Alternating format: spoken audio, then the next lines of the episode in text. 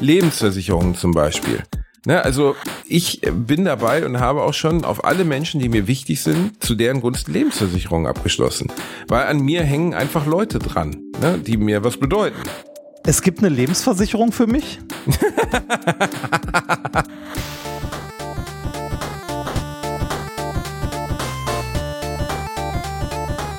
Ich lache niemals unter meinem Niveau. Ladies and Gentlemen, willkommen zu einer Gospel-Folge mit eurem gut gelaunten Pastor Basti und seiner Aretha Reini Remford. Oh yeah!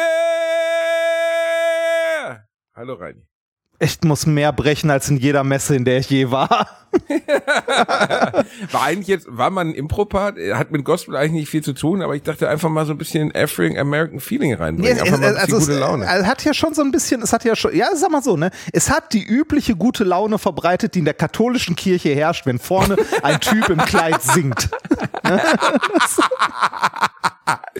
Meine Oma immer direkt, aber meine Oma hat immer losgejodelt in der Ey, meine Mutter war im? Kirchenchor mit der goldenen Anstecknadel für irgendwie, ich weiß nicht, 30 Jahre Mitglied oder so oder 50. Ich glaube für fünf, war 50. vielleicht auch noch das Mutter, das Mutterkreuz vom Führer wegen fünf Kindern? Ah nein, Nee, das- das. Ah, das hatte meine Oma, glaube ich. Aber egal. Ähm, kein, ich habe keine Die Ahnung. Klein, meine, meine Oma hatte ein Panini-Sammelalbum von Hitler. Ähm, äh, Kein mein- Scheiß, es war nicht Äh? Panini, aber es war ein Einkleberalbum mit Hitlerbildern. Meine böse Oma. Ich hatte eine böse und eine liebe Oma. Die böse Oma hatte das Hitler-Sammelalbum. Genau, die, die, böse, die böse Oma hatte das Hitler-Sammelalbum, die gute war im Widerstand, ne? Das, genau. Weiße Rose, weiße Hose. So sieht das aus bei den Bielendorfern. Naja, jedenfalls, also, kannst du dir das vorstellen, wie du so an so einen Kiosk gehst und dann stehst du da mit deinen Freunden rum und der eine hat schon so, der hat drei von, drei Göring-Bilder und dann tauscht die gegen zwei Bilder und eins vielleicht noch von, von, äh, von Goebbels in der Badehose. ich hab schon den in der Wüstenfuchs, ich Badehose? hab den Wüstenfuchs als Ich hab den Nee, aber es ich kenne ja einen wirklich, ne? hundertjährigen, ich kenne einen hundertjährigen, der immer wieder berichtet, dass er gerne mit Rommelreisen in Afrika war. Oh, Wo ich dann auch ernsthaft? sage, das ist wirklich, wirklich schwierige Aussage, die man in der Öffentlichkeit, also, ja, wir waren ja damals mit Rommelreisen in Afrika. Ich Oh, so, ernsthaft? Ja, Oh. hm, ja, ah, hm, schwierig, nicht so gut. Aber gut, das ist das Problem, das ist der Vorteil, wenn du richtig, richtig alt wirst. Ab 90 alles egal. Alles, was du sagst, kannst du auf, auf in, äh, Senilität schieben oder dass du halt einfach ein unverbesserlicher alter Nazi bist. Verstehst du, Ah, beides ist möglich. Ab, ne- ab 90 hast du eine, einen Green Card, weißt, du, oder einen, einen Free Pass so gesehen. Du kannst alles sagen, weil es kann ja eh nichts mehr passieren. Ja, es, es gibt ein gewisses Alter, wo alles egal ist. Keine, guck mal. Also selbst die schlimmsten Nazi-Verbrecher werden ja nicht mal in den Knast geworfen ab 90. Stimmt. Jetzt haben sie endlich diese schreckliche Holocaust-Oma verknackt. Die wird sowieso in ein paar Monaten. Es gibt auch diese, diese Leugnerin, die, dann Ja, überhaupt, die- ich weiß die- hat so die- Doppelnamen, ganz ätzende. Er die mal rumtourt, ne, auf diesen, äh, also alles, Mhm. was Neurechtes oder Reichsbürgerspektrum ist, da hält die mal einen Vortrag und erzählt, das war ja alles gelogen damals. Alles gelogen. Gab ja gar keine sechs Millionen Juden. In meiner Straße wohnten nur drei. Und dann denkst du, ja. Und die hat sie wahrscheinlich noch persönlich vorbeigefahren. ja. Und, Anno, äh, und Adolf Hitler und Eva Braun gemeinsam in der Hölle kochen, dass die Alte daneben noch einen Platz frei bekommt. Haferbeck Wirklich hieß sie, ne? Ja, Haferbeck, genau. Elisabeth Haferbeck oder sowas. Ich weiß nicht, ganz fürchterlich. Und dann äh, wusstest du, dass es zum Beispiel auch eine, also es gab natürlich Kollaborateure auf allen Seiten. Aber letztens habe ich gelesen von An Annie Fries, glaube ich, hieß sie. Es war eine, eine holländische Jüdin, die über 40 Menschen an, an die Nazis verhökert hat. Ist die letzte in den äh, in, in Holland hingerichtete gewesen, die die geköpft oder ich glaube, sie wurde geköpft, ja, ähm, oder aufgehängt, eins von beiden, weil sie über 40 Nachbarn erstens verpfiffen hat und teilweise auch für Kohle oder sogar alle für Kohle. Krass. Also sie hat sie hat sich in die so gesehen reingesneakt in ihre Nachbarn ne, mit Vertrauensbasis, der ja jüdischstämmig war und auch jüdische Familien hat ihre eigene Familie verraten. Und der Richter hat vor Gericht gesagt, er hätte so eine Kaltblütigkeit noch nie erlebt. Dass diese Frau überhaupt noch den Kopf heben könnte vor Scham. Und ja, das, wenn man sowas mitbekommt, äh, man kann das natürlich im, in der Geschichte oder in der Vergangenheit immer schlecht beurteilen, wie man sich selbst verhalten hätte. Das kann ich in dem Fall Ja. aber zumindest ausschließen, dass ich so abartig gewesen Das, das, ist ja, das ist ja im Nachhinein, ne, ähm, wenn, wenn du mal, wenn du mal fragst, waren ja alle immer im Widerstand, ne? Und alle fanden das schlecht.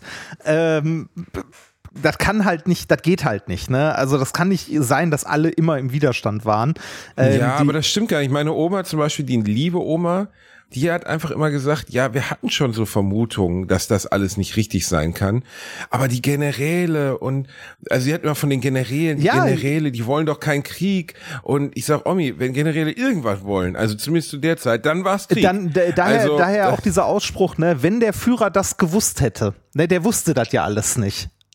Kennst genau, du das? Wenn er das dann, die, ja, ja, dieser Ausspruch so, wenn, wenn der Führer das also der, der, der wusste das ja alles nicht, der wurde ja hintergangen und äh, betrogen von was weiß ich nicht wem, von den Generälen oder von wem auch immer. Ähm, also ich glaube, da, da hat äh, wahrscheinlich auch ein von selber der jüdischen Selbstverschwörung selbst, das waren es nämlich, die wollten das alles so. Ja, also ist, ja. wahrscheinlich um irgendwie selber damit klarzukommen und ähm, also der, der große Teil war wahrscheinlich einfach ohnmächtig und hat nichts getan. Na, also ähm, das also die beziehungsweise die Verantwortung abgegeben. Also ich habe doch nichts Verantwortungsdiffusion, gemacht. Ja, ja. die ganz klassische Verantwortungsdiffusion. Ja. Gibt es ja ganz viele. Deswegen soll man ja auch also Menschen zum Beispiel, wenn eine Hilfssituation ist, persönlich direkt ansprechen. Ja, Zug richtig nicht Hilfe wollen, sondern ne? sagen, Sie, Sie hier vorne, helfen Sie genau, mir mal. Sie holen Krankenwagen, Sie gehen jetzt darüber und Sie machen das und das. Ne? Also genau, genau, einzelne Aufgaben an einzelne Personen verteilen, weil sonst immer so, ja, wird schon sich jemand drum kümmern. Ne? Ähm, genau. Ich, ich muss und es ja nicht. Deshalb auch die Frage, wenn, wenn ihr irgendwo was seht, ne, dass irgendwie, weiß ich nicht, Autounfall, ähm, Motorradunfall oder was auch immer und ihr euch fragt, so solchen Krankenwagen rufen oder nicht, ähm, im Zweifelsfall ja, immer ruft einen, ne? So auch wenn ihr glaubt, so ja, wird schon jemand gemacht haben, so ja, ist doch egal, ne? Das werden die in der Leitstelle schon wissen, wenn da schon jemand unterwegs ist. Aber ruft im schlimmsten Fall Hilfe. Immer. Es, es gibt ja diese Geschichte von Kitty Genovese, glaube ich, ähm, die damals, also ist der klassische Zuschauereffekt oder auch die Verantwortungsdimension. Der ist sogar, glaube ich, der Effekt nach ihr benannt worden, der Genovese, das Genovese-Syndrom oder Effekt. Ich kenne nur das Pesto, das wurde das auch nach ihr benannt? Ja, damit, damit, damit hat das nichts zu tun. Die arme Frau ist in den 60ern irgendwo in New York Queens oder Brooklyn abgestochen worden und ähm, ist äh, also angegriffen worden in, in, in, in einer Gasse, aber es haben über, also ganz nah ihrer Wohnungstür und um sie herum waren Apartmenthäuser. Und ähm, äh, es haben irgendwie über 30 Nachbarn mitbekommen und niemand hat die Polizei be, äh, be, benachrichtigt. Ah, weil schon gedacht haben, macht schon jeder, jemand, ne? Genau, weil die anderen gedacht haben, hat ja schon jemand gemacht. Und es hat am Ende niemand gemacht und die arme Frau ist an ihren Verletzungen erlegen, hat das also nicht überlebt. Und äh, nachher wollte es natürlich keiner gewesen sein, weil die Argumentation war, ja gut, ich habe gedacht, die Nachbarn hätten schon die Polizei gerufen. Das war halt so, das ist bis heute in der Psychologie das meistverwendete Beispiel für Verantwortungsdiffusion. Und ich kann das verstehen, ähm, ich bin da auch kein Vorreiter oder so, oder äh, Vorreiter ist jetzt, ich bin da auch kein glühendes Beispiel, aber ich versuche mich daran immer zu erinnern, wenn ich Unrecht erlebe, dass ich ändern kann. Ja. Ich war letztens zum Beispiel beim Arzt und vor mir wurde eine Frau äh, auf eine ganz simple Frage, also ich glaube, es ging um ein Blutbild, angeschissen. Und zwar so richtig, im Sinne von, äh, ne, warum äh, sollte man also jetzt irgendwie, äh, wofür das Blutbild sein sollte oder ob das groß oder klein ist. Und diese Arzthelferin hat diese Frau so im Sinne von, äh, woher soll ich das denn wissen, angeschissen. Und da bin ich auch sofort dazwischen gegangen, weil ich gedacht habe, das kann doch nicht wahr sein. Das ist verdammt nochmal ihr Job, erstens das zu wissen. Und wenn sie es nicht weiß, was ja okay ist. Dann kann man es nett ne, also sagen. Wenn es die Kollegin weiß, dann kann man es nett sagen. Aber ja. der Art, der Art der Umgangston, besonders bei Kassenpatienten, ist teilweise so grutschig, so unglaublich in Deutschland, wo du immer denkst, das kann doch nicht wahr sein. Also ich hatte letztens in Bratwurst und Baklava über, über Diagnosen gesprochen, also wie zum Beispiel Özcans Vater oder mein Schwiegervater, auch meine Mutter, äh, ihre Krebsdiagnosen bekommen haben und wie wahnsinnig uneinfühlsam das oft war und kalt. Und äh, dass es doch eigentlich nicht sein kann, dass wir in Deutschland gar keine psychologische Ausbildung für, für Schüler haben, also für, für Medizinstudenten oder für Mediziner. Und das hat sich jetzt geändert. Also seit letztem Jahr, wir haben dann wirklich hunderte von Leuten geschrieben, gibt es so eine Art Kurs, der besucht wird, wo es zumindest so eine Art psychologisches Grundlagentraining gibt. Pflicht wie man Menschen kann? zum Beispiel eine Stimme. Ich glaube, es ist Pflicht, aber es ist auch sehr wenig umfassend. Also es ist noch ein sehr kleiner Teil. Ja. Aber ich habe das ja, glaube ich mal erzählt, ich kann es aber auch nochmal wiedergeben, bei meinem Schwiegervater war das so, der hatte Rückenschmerzen ja, und das, doch, lag das, auf der Orthopädie. Das, das hat sie erzählt, dass die dann ne, ja. reinkamen, so, sie wissen ja, ne, lange haben sie nicht mehr. Und so, was? Genau, und Ja, sechs Wochen, glaube ich, hat Ja. sie gesagt. Und allen vier alles aus dem Gesicht. Er hat noch sehr viel länger dann gelebt. Also mittlerweile ist er verstorben, hat sehr lange noch gelebt damit. Aber die Art der Diagnosestellung, gut, die junge Ärztin hat sich dann entschuldigt und gesagt, tut mir leid, ich dachte, es wäre schon jemand bei Ihnen gewesen. Aber wir sprechen hier nicht vom TÜV. Wir Ja. sprechen, also wir sprechen ja nicht von, ja, ihr Auto ist kaputt, sondern wir sprechen von Menschenleben. Und dass da die Zeit fehlt oder dass da die Einfühlsamkeit fehlt, ähm, mit jemandem, der, der so eine Diagnose bekommt. Und wenn es nur eine kleine Markierung auf dem, weiß ich nicht, auf dem Patientenpapier ist, auf dem steht hier wirklich ernst, also hier bitte mal fünf Sekunden länger nachdenken, was man wie sagt, auch für die Schwestern, für alle. Das kann doch nicht so schwer sein. Das muss doch möglich sein. Ich, ich mache die Vorwurf nicht den, ich mache den Vorwurf nicht den Ärzten, ich mache den Vorwurf dem System. Ja, Ähm, und das, System, ist, lässt es einfach nicht zu, was die Leute mir geschrieben haben teilweise, ne? und wie wir wissen, ist unter das was System für kaputt. abstrusesten Bedingungen. Ja, unter was für abstrusen Bedingungen teilweise Assistenzärzte arbeiten, unter was für abstrusen Bedingungen ähm, erwartet wird, dass sie funktionieren. Dann zum Beispiel hat mir ein Assistenzarzt geschrieben aus der Notaufnahme, dass seine Ärzte, seine Chefin, Klinikchefin, einen Deal mit den Krankenwagenfahrern hat, dass sie dort umsonst essen können. Was auf der einen Seite ja ein netter Deal ist, dieser Deal dient aber dazu, dass mehr Notfälle reinkommen. Und deswegen fährt erstmal jeder Notwagenfahrer in der Stadt dieses Krankenhaus an. Auch wenn die Notaufnahme schon überfüllt ist. Was, Was? dazu führt, dass die Wartezeit, ja, ist kein Scherz. Hat er mir geschrieben. Ich kann es natürlich jetzt nur anonymisiert erzählen, aber äh, dass sie teilweise völlig überfordert sind, weil sie halt so viele Notfälle reinkriegen. Aber wa- wa- weil die warum- Krankenwagenfahrer, warum- dass sie dort halt umsonst essen können. Warum sollte man das tun? Warum sollte man denen sagen, ihr könnt hier, äh, ne, hier gibt's noch Kaffee und Kuchen? Äh, Warum will man mehr Notfälle bei sich haben? Nee, weil ja, natürlich, weil es Kohle ist. Mehr Patienten ist mehr Geld. Ja. Krankenhäuser sind Wirtschaftsunternehmen. Ah, Also auch wenn das jetzt sehr intim in die äh, Trickkiste gegriffen wird, ich habe, als meine Mutter schwerst krank war, also na, als schon die Tumorerkrankung richtig, richtig schlimm war, habe ich mich fast mit einer Ärztin im Krankenhaus geprügelt, die auf den Wunsch meiner Mutter noch Bestrahlung durchgeführt hat. Meine Mutter war aber gar nicht mehr in der Lage, diese Entscheidung zu fällen. ja, Sondern die hat einfach nur noch Ja gesagt. Und die Ärztin sagte, ja, ihre Mutter wünscht sich das. Ich sag, war deine Mutter im privat versichert? Natürlich. Ja, das, also ich will nicht sagen, dass das immer so ist, aber ähm, also ich, ich war ja mal eine Zeit lang privat versichert, äh, als ich an, also am Anfang meiner Selbstständigkeit war, beziehungsweise auch als Student noch und ein bisschen arbeiten war. Äh, ich habe mich am Ende dagegen entschieden, äh, aus verschiedensten Gründen von, äh, ich finde eigentlich gut, dass es ein Solidarsystem gibt. Ähm, in das jeder einzahlen sollte. Ich wäre auch Riesenfan davon, diesen Scheiß abzuschaffen mit ähm, privat und gesetzlich, sondern einfach ein Ja. gesamtes System, in das alle einzahlen und zwar prozentual ähm, mit ihrem Einkommen. Naja, so die, die klassische, weiß nicht, Bürgerversicherung oder so. Aber äh, das, das vorneweg, ne, ähm, das ist einer der Gründe, aber einer der Hauptgründe, ähm, warum ich freiwillig gesetzlich versichert bin, ähm, ist die Tatsache, dass ich nicht weiß, wie es in, weiß ich nicht, 20 Jahren aussieht. Ne, wenn ich wirklich mal, äh, weiß nicht, wenn ich so 60, 70 bin und äh, irgendwann wirklich medizinische Hilfe brauche, ob ich es mir dann überhaupt noch leisten kann, diese Beiträge zu bezahlen, die dann die private Krankenversicherung von mir haben möchte. Aber willst du nicht, also ich, für mich war ganz klar, ich möchte das Beste an, an Leistung haben am Ende. Und selbst wenn sie mich da ausquetschen, ist mir egal. Ja, klar, Allein, dass aber, bei mir viel mehr Vorsorge gemacht wird, weil das ist ja auch so ein, wir wissen alle, wie das Gesundheitssystem aber du funktioniert. läufst auch nicht Da Gefahr, werden- dass du mit 60 oder 70 deine Beiträge nicht mehr bezahlen kannst, weil irgendwie, weiß nicht, 1500 Euro oder 2000 Euro im Monat Krankenkassenbeiträge bezahlen musst. Die wahrscheinlich, also kann sein, dass, dass ich das dann bezahlen kann oder Also die ich ja Wahrscheinlichkeit ist bei dir höher als bei dem Durchschnitts äh, äh, Das ist so, ja. Selbstständigen, sag ich mal. Das ist so, ja, das, das Ja. ist so.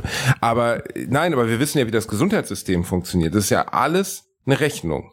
Ja, Am Ende natürlich. ist das alles eine.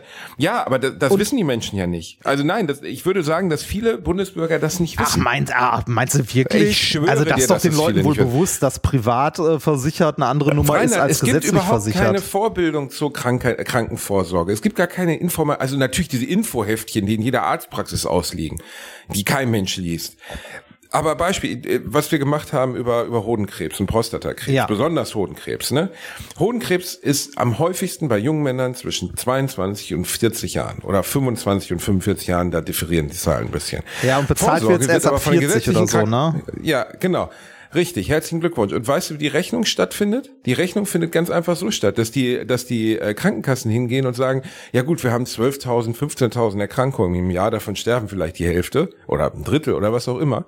Und das kostet uns dann so und so viel Millionen. Aber was kostet uns bei 10 Millionen Bundesbürgern unter 40 Jahren diese 40 Euro teure Vorsorgebehandlung zu bezahlen? Sind 400 Millionen. So teuer sind die 12.000 Fälle nicht. Willkommen im Hyperkapitalismus. Richtig, das ist der Hyperkapitalismus. Aber der denkt, glaubst du ernsthaft, dass der durchschnittlich 25-Jährige darüber nachdenkt? Nee, der durchschnittlich 25-Jährige denkt auch nicht über seine Zukunft nach. Also ne, ja, nicht, nicht, nicht in dem Sinne. Habe ich ja damals auch nicht gemacht. Ne? Nein, ähm, aber selbst die, selbst die Möglichkeit der eigenen Vorsorge, dass man von mir aus sagt, ich möchte einmal im Jahr ein großes Blutbild haben, dann kostet es halt 200 Euro, ja, wenn aber ich wenn, es mir leisten kann. Solange du jung bist, bist du unsterblich. Ja, Na? aber ich habe damit, als ich die Menschen um mich herum habe sterben sehen, ja. und alle sind ausschließlich, und das, das ist wirklich eine der, der dümmsten Sachen, die ihr sagen könnt, wenn ihr jemanden in eurem Umfeld habt, der diesen schönen Satz sagt, ich war ja schon 30 Jahre nicht beim Arzt, und das mit so einem dummen Stolz sagt, dann haut ihm direkt eine rein und schleppt ihn dahin. Ja, kannst auch fragen, und du hast wahrscheinlich seit zehn Jahren kein Buch mehr gelesen, ne? Oder in der Schule yeah. die Lektüre nie gelesen und trotzdem immer eine 3 geschrieben. ja, das ist jetzt, der Vergleich ist ja ein anderer, da geht es ja eher um diesen Gesundheitsstolz, der besonders bei älteren Männern so vorgeschreckt wird. Dieses, ja, ich war ja 30 Jahre nicht beim Arzt, was ist schon ein Schnupfen? Ja, ja, das funktioniert eine gewisse Zeit lang. Das Problem ist, dass das Mindset daraus entsteht, dass man auch, wenn es schlimmer wird, also auch wenn man dann zum Beispiel dauerhafte Rückenschmerzen bekommt, die zum einen natürlich Rückenschmerzen sein können, zum anderen aber auch ein Tumor oder ein auflösendes äh, Knochensystem, Osteoporose, was auch immer, scheißegal ähm, äh, wo es dann ernst wird, auch das, da geht man dann nicht zum Arzt. Und alle Menschen, die ich kenne, die in meinem Umfeld zumindest im gewissen Alter an Krebs gestorben sind oder an schweren Krankheiten gestorben sind, sind aufgrund ihrer Ignoranz gestorben. Ja. Natürlich, äh, und eigentlich müsste es jede Krankenkasse ab 25 Jahren zum Beispiel ein jährliches Blutbild bezahlen. Einfach ein jährliches Blutbild. Da siehst du schon so viel dran, ob der Körper einigermaßen in Schuss ist oder nicht. Natürlich ich weiß kannst gar nicht, du damit ob sie nicht alles ausschließen. Machen. Nein, tun sie nicht. Tun sie nicht. Du hast Anspruch auf ein Blutbild, bis du 27 bist. Wahnsinn. Eins, ja, eins. Also und das auch nur das Kleine, also wo dann äh, Blutfette und drei, vier andere Sachen gemessen werden. Natürlich ist die Wahrscheinlichkeit bei einem 22-jährigen äh, eine schwere Krankheit festzustellen rein statistisch viel geringer als bei einem 65 oder einem 80-jährigen. Aber es, ich finde auch, dass das es werden ein paar Dinge überhaupt nicht vermittelt in unserem Aufwachsen. Also zum Beispiel in meinem Haushalt, meine Eltern waren auch so, die sind auch nie zum Arzt gegangen. Meine Mutter ist ja auch mit 68 an Krebs gestorben. Und mein Vater äh, war auch immer, oh, ja, boah, ja, ne? Meine Oma hat immer gesagt, es ist von alleine gekommen, geht von alleine wieder weg.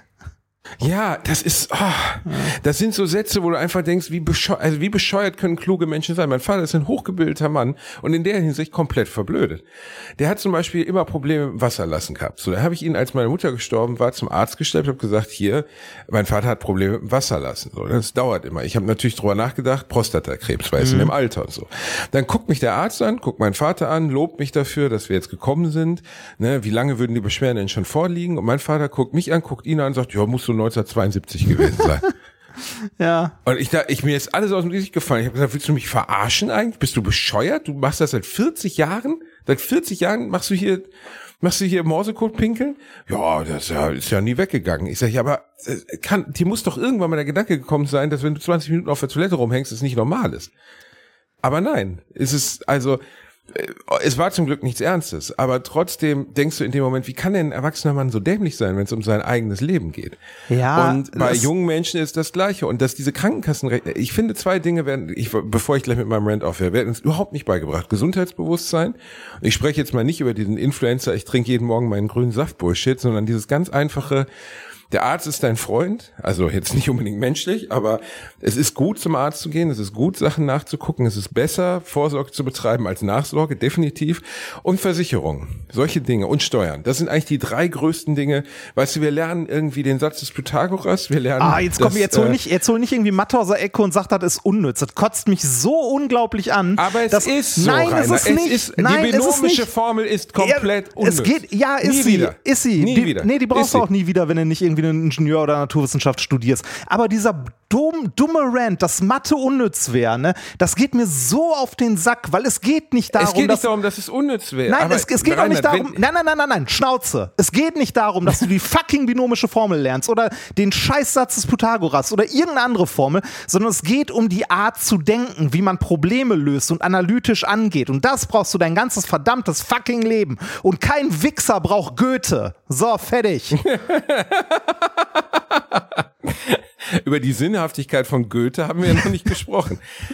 Von mir auch, ja, aber Reinhard, es, es wird logisches Denken einem da wirklich beigebracht? Ja, Hast du das Gefühl, in Mathe, in Mathe, also in Mathe oder in Naturwissenschaften lernst du logisches Denken. Wenn du denn am Unterricht teilnimmst und nicht die ganze Zeit unterm Tisch an deinem Schwanz rumspielst ne? Oder irgendwie, irgendwie Zettelchen schreibst und dir durch die Gegend schießt. Oder den, äh, den Typ vor dir mit okay, irgendwelchen okay, angekauten Papier. Pythagoras war, ja. okay, okay, okay, okay, okay. Es, wie gesagt, okay, es geht nicht um die Formeln an Ich glaube, sich, dein Puls ist das letzte Mal so über 60 Schläge gegangen, als sie die Max Sexual äh, es wieder geht, es haben. geht mir auch echt auf den Sack, weil das, es ist. Ja, aber es war es, jetzt nur Beispiel. Ja, ich weiß. Okay, dann nehmen wir was anderes. Okay, dann nehmen wir was anderes. Ja, okay, bitte. dann nehmen wir, dann nehmen wir von mir aus. Äh, Goethe, alle hassen Goethe. Er war überall Nein, und hat nichts nein. geleistet. So. Er hat, er hat gern gefickt. Goethe hat gern gefickt. Äh, was ja auch sympathisch ist. Hat ja noch mit, mit über 70 hat er sich noch in den 20-Jährigen verliebt. Absoluter Top-Typ. Darum geht's aber gar nicht, Reinhard. Also, was ich eigentlich sagen wollte, ähm, ist, was wollte ich denn jetzt sagen, Reinhard? Verdammte Axt. Du wolltest, du wolltest über unser Bildungssystem meckern, dass wir nichts lernen über Versicherungen, über Steuern und über Gesundheitsvorsorge. Wir lernen ja auch nichts über gesunde Ernährung. Und das ist genauso wichtig. Genau, zum, ja, aber ich wollte ganz kurz darauf hinaus, also du hast recht, was ich sagen wollte, aber ähm, wir haben keine, also in diesen, Be nehmen wir zum Beispiel, was, was haben wir im Kunstunterricht gemacht, diese Scheiße mit dem Schnitt da, wo man sowas auskratzen muss. Linoleumdruck. Linoleumdruck. Wo man sich die Klinge irgendwann nur noch in den Unterarm rammen will. Exakt. Einfach unfassbar unnütze Scheiße braucht niemand. Fertig. Niemand braucht Linoleumdruck. Wird nie was Gutes draus, sieht immer aus wie so Kirchenschnitzerei, ist einfach scheiße. Einfach scheiße zu zurückgebliebene, scheiße, scheiße Linoleumdruck. Kein Bild sah gut aus. Dann sollten wir ein Segelboot nähen. Dann haben wir so auf so einer schwarzen F- äh, Mappe, sollten wir dann bei Herrn, darf den Namen nicht sagen, sollten wir dann ein fucking Segelboot nähen. Weißt du, also meins sah aus, einfach wie hingeschissen. Wochenlang habe ich auf diesem Segelboot genäht. Egal, ich, in dieser Zeit, wenn man mir in der Zeit erklärt hätte, wie Steuern funktionieren, wenn man mir in dieser Zeit erklärt hätte, wie Versicherungen funktionieren, dass es sinnvoll ist, Versicherungen zu haben. Also ich meine jetzt nicht für jeden Kack, man muss nicht wie Beyoncé seinen linken Fuß versichern haben oder seine Stimme oder so. Aber so ganz basic Sachen. Also ich weiß noch, als ich dann irgendwie mit meinen Eltern das erste Mal feststellen musste, dass sie keinen Rechtsschutz haben oder dass sie das nicht haben, Oh, das echt? nicht haben und das keine- nicht haben. Erwachs Okay. Erwachsene Leute. Nee, hatten sie nicht. Haben sich nie drüber Gedanken drüber gemacht. Ja, okay, Ähm, äh, weiß nicht, bei, also Rechtsschutz weiß ich, also ja, kann nützlich sein, je nachdem, was man so macht und so. Aber so die Basics wie Haftpflicht oder so hatten sie, oder? Oder, ja, das vielleicht schon, aber alles sehr basic. Lebensversicherungen zum Beispiel. Ne, also, ich bin dabei und habe auch schon auf alle Menschen, die mir wichtig sind, zu deren Gunsten Lebensversicherungen abgeschlossen. Weil an mir hängen einfach Leute dran, ne, die mir was bedeuten. Es gibt eine Lebensversicherung für mich? ja, es gibt eine Lebensversicherung gegen dich. Ich habe eine abgeschlossen, falls du abkackst, kriege ich Kohle. Also weil ich- die Wahrscheinlichkeit, dass du den Arsch vor mir zusammenkneipst, ist gar nicht so gering. Aber äh, weil ich, nein, nein, jetzt mal ohne Quatsch. Ähm, die, äh, weil ich glaube, dass ein- einfach ich natürlich, wenn ich tot bin, bin ich tot. So, dann kann ich es auch nicht mehr ändern. Aber ich möchte, dass die Menschen, die jetzt gerade ähm, in Anführungszeichen durch mich profi profitieren ist der falsche Begriff, die von mir was haben oder dass die weiter versorgt sind, dass ich zumindest die Sorge nicht haben muss, wenn ich morgen schwer krank werde. Ja. Und es ist nicht so viel Geld. Es ist erstaunlich wenig eigentlich, was man da monatlich aufwenden muss, um eine, eine gewisse Summe X. Also sagen wir mal 200.000 Euro sind irgendwie 20 Euro im Monat. Wenn Ja, jemand das- 200.000 äh, Euro lebens Das, das summiert sich Ja. halt, ne? Und es für, und es gibt eine Menge Leute, für die 20 Euro im Monat eine Menge Geld sind. Also so, Richtig, aber es sind ja, aber ah, ja, ja, aber das sind dann auch die Leute, die im Monat 150 Euro für Kippen ausgeben, Reinhard. Ja. Also ist doch so. Ja, ist also nein, sagen wir doch mal ehrlich, die bedürfen ja, wir sprechen jetzt nicht von Menschen, die von Armut betroffen sind. Wir sprechen von mittel mittelständischen Menschen, okay? Okay. Und wenn die dann sagen, äh, weißt du, es gibt so viele Dinge, wo Leute bereitwillig sofort bei sind, Geld auszugeben, aber bei anderen Sachen sind sie unglaublich zögerlich, die viel wichtiger sind. Ja, ich, ich, hatte auch ganz, ganz lange keine Lebensversicherung oder ähnliches. Ähm, bei uns hat sich das geändert, also bei meiner lieben Frau und mir, als wir eine Wohnung gekauft haben. Da haben wir uns nämlich drum gekümmert, äh, keine klassische Lebensversicherung uns zu besorgen, sondern eine Rest, äh, Restschuldversicherung. Restschuldversicherung. Genau, dass genau. nicht einer von uns beiden, wenn dem anderen irgendwie was passiert, äh, auf diesem Kredit sitzen bleibt und den halt nicht mehr abbezahlen kann. Na, ähm, oder ja, wo, wobei wir haben unsere Finanzierung so gestaltet, dass auch einer von uns beiden alleine das Ganze tragen könnte und so. Ne, aber äh, trotzdem, ne, also es soll dann nicht derjenige, der irgendwie zurückbleibt mit, ähm, mit diesem riesigen Haufen äh, Schuld quasi zurückbleiben, sondern irgendwie da in der Hinsicht dann zumindest versorgt sein. Und man darf nie vergessen, wenn man Geld hat, ist die Welt, das klingt jetzt ein ziemlich doofer Satz, aber wenn, die, wenn du Geld hast, ist die Welt dein Freund. Wenn du kein Geld mehr hast, ist niemand mehr dein Freund, ja. außer deinen Freunden. Ich war äh, letztes Jahr in Bali auf diesem Hotel. Es war ein sehr schönes Hotel. Alle waren unglaublich nett zu uns. Ähm, es war relativ teures Hotel. Es war alles Luxus und Shishi und toll. Ja. Und dann ähm, ist mir am letzten Tag meine Kreditkarte verloren gegangen. Und ich hatte noch einiges an, an Rechnung. Also ich hatte die Abendessen, äh, ich hatte noch vier Tage dazu gebucht wegen, wegen der privaten Situation, bla bla bla. Also es waren noch ungefähr 3000 Euro offen auf dieser Rechnung. Und ähm, ich hatte, die Kreditkarte war nicht da, meine EC-Karte funktionierte nicht. Äh, ich hatte sie gerade erst verloren. Es war in Deutschland, als wir dort auscheckten, drei Uhr morgens beim Kreditkartenunternehmen, bei der Sparkasse, da war niemand zu erreichen, nur in den Sperrhotlines. PayPal ging nicht ähm, es ging nichts. Und auf einmal wurde ich vom sehr gern gesehenen Gast, ähm, der, der äh, dort wirklich sehr faires Trinkgeld für jeden gegeben hat, der von allen, ich war ja drei Wochen da, also einfach sehr nett behandelt wurde, zum Parasiten. An der Rezeption, ich merkte, wie sich die, wie sich die Temperatur veränderte, als klar wurde, ich kann das gerade nicht bezahlen. Ich bin auf der anderen Seite der Welt, ich habe keinen Zugriff auf meine Konten. Äh, ich habe den Kontoauszüge gezeigt, wo ich nachweisen konnte, ich habe 3000 Euro noch übrig, ist alles gut. Die wollten mich nicht gehen lassen. Ich hatte noch 20 Minuten zum Flughafen zu kommen, du um den halt Flieger nicht, zu kriegen. Du warst halt nicht vertrauenswürdig, ne? In der Hinsicht. Also die kannten dich halt nicht, ne? Weil auf Bali Natürlich. Äh, kennt man dich kennt nicht. Kennt mich keine Sau. Ja. Genau. Und es, ja, ist ja auch okay. Und aber wen, wen hast du angerufen? Ich habe dich angerufen. Richtig. Wer hätte so, wer hätte es sofort bezahlt, wenn es sein, also wenn es hätte sein müssen? Du hättest es sofort ja, bezahlt, Big Daddy. ja. Big Daddy, oh. du, du warst auch wirklich der Einzige, den ich sofort angerufen habe, weil ich wusste erst, dass Geld hier nichts bedeutet. Ja. Und zweitens, dass, ja, dass wir einfach, dass du nicht darüber nachdenken würdest und dass, dass du ja auch durch den Quatsch, wir hier machen, zumindest ein bisschen was zur Seite gelegt hast und dass du gut genug mit dem Internet und allen Dingen umgehen kannst, dass das Geld dann auch umgehend da ist. Dann wollten sie mir einen Zahlungslink erstellen, noch einen Zahlungslink erstellen. Und das Ding war, das hat mich alles gar nicht gestört. Aber sie waren vorher so arschfreundlich zu mir. Wirklich, da ist mir jeder in den Arsch gekrochen. Ich habe teilweise, die, die, man verdient nicht viel auf Bali und das war mir bewusst. Deswegen habe ich jedem, immer, jedem Taxifahrer, jeder Dame an einem Stand, jedem, der mir am Strand versucht hat, irgendwas zu verhökern, jeder Rezept, äh, jedem habe ich Trinkgeld gegeben und teilweise in der Höhe eines Tageslohns. Also wirklich viel. Oh, damit muss man aber auch vorsichtig sein, weil das kann Leute auch sehr beleidigen, ne? Beziehungsweise. Nein, nein, in Bali überhaupt okay. gar nicht. Ja, ich, gar nicht, also ich, ich hatte das mal, dass ich in so einem Land unterwegs war, wo es halt auch äh, das Lohnniveau sehr, sehr niedrig war und äh, da musste man tatsächlich ein bisschen vorsichtig sein und äh, zumindest jetzt nicht übertriebene Trinkgelder geben, äh, sondern noch okay, weil die Leute sonst wirklich beleidigt waren. Also die haben das teilweise dann auch nicht angenommen äh, und dir die Hälfte oder mehr zurückgegeben und äh, gesagt so, nee, das geht nicht. Das ist nicht, äh, also die fühlten sich in ihrem Stolz verletzt. Nee, das ist überhaupt null da. Okay. Also die leben vom Tourismus, die wissen ganz genau, dass, dass die Ausländer, die kommen, besonders in diesem Hotel, dann tendenziell eher wohlhabend sind hm. und dass man dort dann äh, Ne, also äh, da freut sich jeder. Und war noch sehr dankbar. Und man merkt also zu zwei der der Kellner hat man auch über die Zeit so ein Verhältnis aufgebaut, ne, deren Namen kannte man, die haben abends schon die Sachen, das Essen so hingestellt oder zum Beispiel hatte ich irgendwie den Hals verstopft, dann hatte eine mehr extra einen Tee zubereiten lassen und so, einfach total nett. Und die waren auch weiterhin nett, es war die rein nur die Rezeption, wo es dann nachher abgewickelt wird, die uns dann auch nicht so gut kannten wie die Kellner. Aber trotzdem war dieser Moment, wo dir klar wurde, ich habe jetzt diese 3000 Euro nicht, um das hier zu bezahlen. Ich habe jetzt keinen Zugriff darauf und die lassen mich nicht zu meinem Flugzeug. Ich komme hier nicht mehr weg. Und weißt du, das, und du merkst es einfach, wie sehr sich die Welt verändert, wenn das Geld nicht mehr da ist. Ja. Und das ist krass.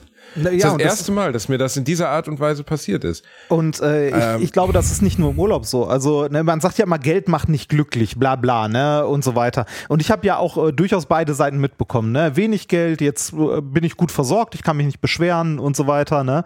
Ähm, natürlich macht dich Geld nicht glücklich, aber es macht dir doch das Leben deutlich einfacher.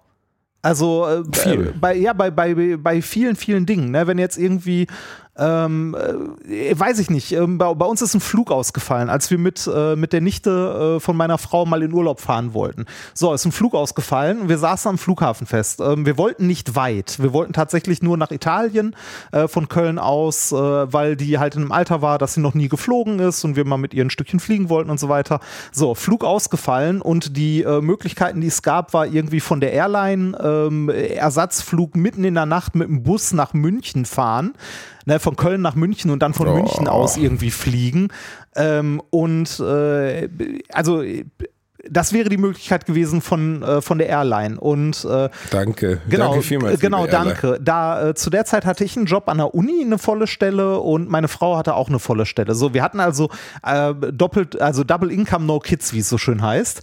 Ähm, und wir konnten an dem Abend dann sagen, okay, komm, wir mieten uns hier ein Hotel in Köln, haben eine Nacht in Köln verbracht und ähm, am nächsten Tag sind wir dann äh, sind wir dann mit dem Zug tatsächlich, also mit dem ICE, drei Leute ähm, nach Italien gefahren und äh, haben halt gesagt, so, okay, dann äh, buchen wir ein Hotel um und ändern die Route ein bisschen und sind dann halt am nächsten Morgen ganz entspannt irgendwie äh, mit dem Zug bis Italien durch und halt auch so durch Österreich. War irgendwie auch nett, ne? Also so eine, eine längere Zugfahrt. Ähm, hätten wir zu der Zeit nicht beide einen Job gehabt und so weiter, hätten wir uns das schlicht und einfach nicht leisten können. Ja, also natürlich nicht. Das, das hat das Leben an der Stelle halt leichter gemacht, weil ich einfach sagen konnte, so, pff, ja, komm, machen wir. Na, ne, ohne irgendwie fünfmal drüber nachdenken zu müssen. Ja, also das gleiche war bei uns jetzt auch, ähm, äh, dass zum Beispiel wir vier Tage länger bleiben mussten, weil äh, meine, meine Frau eine äh, Mittelohrentzündung bekommen hat. Mhm. Und ähm, äh, dann musst du aber alles vorschießen. Ja, also klar. das Hotel wollte halt diese vier Tage extra halt alles sofort haben. Äh, nicht sofort, da war ja dann diese Rechnungssituation und so. Ja, aber du musst aber da vor Ort die, dann eben auf den Tisch ich legen. Musste dann vor Ort, ne? genau, und die Versicherung, die habe ich angerufen, auch super erreichbar aus Bali, ganz fantastisch. und also richtig scheiße war das, die war überhaupt nicht zu erreichen. ja. Und ähm, und dann hieß auch, ja, da müssen wir das alles vorstrecken. Und dann denkst du auch so, ja, aber nicht jeder hat jetzt mal eben auf Bali drei, viertausend Euro zur Hand. Für Flüge, für, für Hotel, für sonst was. Also, ja, es, also wie, es wie hat gesagt, auch niemand, und dann hieß ja, die Reiseleitung hilft ihnen bei der, bei der Dings, äh, bei der ähm, Buchung der Flüge zum Beispiel, da hieß es dann, ne? Ja. Die Reiseleitung war ein kleiner Balinese, der wirklich freundlich war, aber der ein nicht vorhandenes Englisch und ein Deutsch sprach, das aus Dankeschön, Bitteschön bestand. Also der hat uns, äh, der hat uns auf so, einem, so einem Zettel diese Fahrten gezeigt und hat Bilder dazu gezeigt, weil er nicht sprechen konnte. Und den habe ich dann angerufen, ihm zu erklären, dass wir vier Tage länger bleiben wollen. Das Gespräch ja. war besser als jedes Comedy-Programm, das ich in diesem Leben jemals schreiben werde. Das kann ich dir garantieren. Weil es war absolut wie aua, aua, aua. Ich so, ja, aua, aua, ear problem. Ah, aua, aua, oh, ah, ja, oh, ne äh, ne wenn, wenn, eine Sprachbarriere ähm, ja, besteht, wird's halt schwierig, ne? Äh, selbst wenn ja, du sehr aber, er ist schlecht, ja, ist schlecht vom Reise, also ist schlecht dann, von der Reiseleitung. Dann mach keine Reiseleitung, Digga. Ja. Dann, also wenn du kein, kein Deutsch und kein Englisch kannst, dann mach nicht deutsch-englische Reiseleitung. ah, aua, oh, aua, ah, ah. Und ich so, ja, oh, aua, was machen wir jetzt? Ah, Schleckflieger. Ich so, ja, ich weiß. Was, was mache ich denn jetzt? Boah, ich glaube, ja, ich, ich glaube, ich, glaub, ich kenne kaum jemanden, also äh, der rassistischer ausländische äh, Akzente nachmachen kann als du. Was denn? Das, das wurde, hast das wurde uns so beigebracht hast am Adolf Hitler Telekolleg. Ich wollte gerade sagen, du, du, du, hast früher auch die Dialoge für Winnetou geschrieben, ne? ja, weißer Mann, ah, ah, schroter Mann, weißer Mann. Ja. Ey, entschuldige, also entschuldige, dass, dass meine Imitation eines kleinen Balinesen gerade so war, aber Sie, ist, sie, ist, sie entspricht exakt der Wirklichkeit. Und wenn ihr, wenn ihr diese Gesprächsführung mal haben wollt, dann geht euch mal äh, beim äh, Thailänder massieren lassen. Wunderbare Menschen, unglaublich nett. Äh, ich gehe sehr oft zur Thai-Massage, aber man führt Gespräche. Ah, da, was waren? Oh, oh, ah, ja, viel Arbeit. Und du denkst, ja, jetzt wirklich, oh, viel Mark, viel mehr Körper. Und denkst du, es ist, ja, ich kann doch auch kein Wort, ich kann doch, es ist doch so. Ich kann kein Wort Thai, Dicker, kein Wort. Verstehst du? Ich verstehe, dass die deutsche Sprache unglaublich schwer ist. Und ich, aber es ist was anderes, ob du Thai-Masseur oder Masseurin bist. Dann ist oder, es nicht ja, so oder Reiseleitung. Ja, natürlich. Oder Reiseleitung. Als Reiseleitung müsste die Information, da ist jemand erkrankt in irgendeiner westlichen Sprache also wir hatten wirklich also, alles zur Verfügung. Äh, äh, also äh, es sollte zumindest jemand sein, äh, mit dem du dich in irgendeiner Form verständigen kannst. Ne? Also sei es jetzt Englisch, Spanisch, Deutsch äh, oder was auch immer. Ne? Also in irgendeiner Form. Also äh, im schlimmsten Fall, also ne, sollte jemand an einem Computer sitzen und Google Translate oder DeepL bedienen können. Also irgendwie sowas. Das, äh, das, ja, äh, das war ganz witzig, äh, als wir in, äh, also ich war ja mal eine, äh, eine Zeit lang in Mexiko unterwegs mit dem Goethe-Institut und äh, da haben wir auch zwei Wochen in so einem Haus gelebt, wo eine, äh, eine Haushälterin war, äh, beziehungsweise eine, äh, eine liebe Dame, so eine ältere Frau, die immer morgens um, ich glaube, zehn oder so vorbeigekommen ist und bis vier oder fünf geblieben ist, die halt nur hier und da mal durchgewischt hat und gekocht hat für uns. So, als wir das Haus gebucht haben, das war so Airbnb-mäßig, war uns nicht bewusst, dass eine Köchin mit dabei ist, die uns was kocht. Und das Geile war, die hat auch ähm, äh, natürlich kein Wort Englisch gesprochen, kein Wort Deutsch oder irgendwas, sondern die hat halt nur Spanisch gesprochen. Aus unserer Reisegruppe konnte aber nur exakt eine Person Spanisch.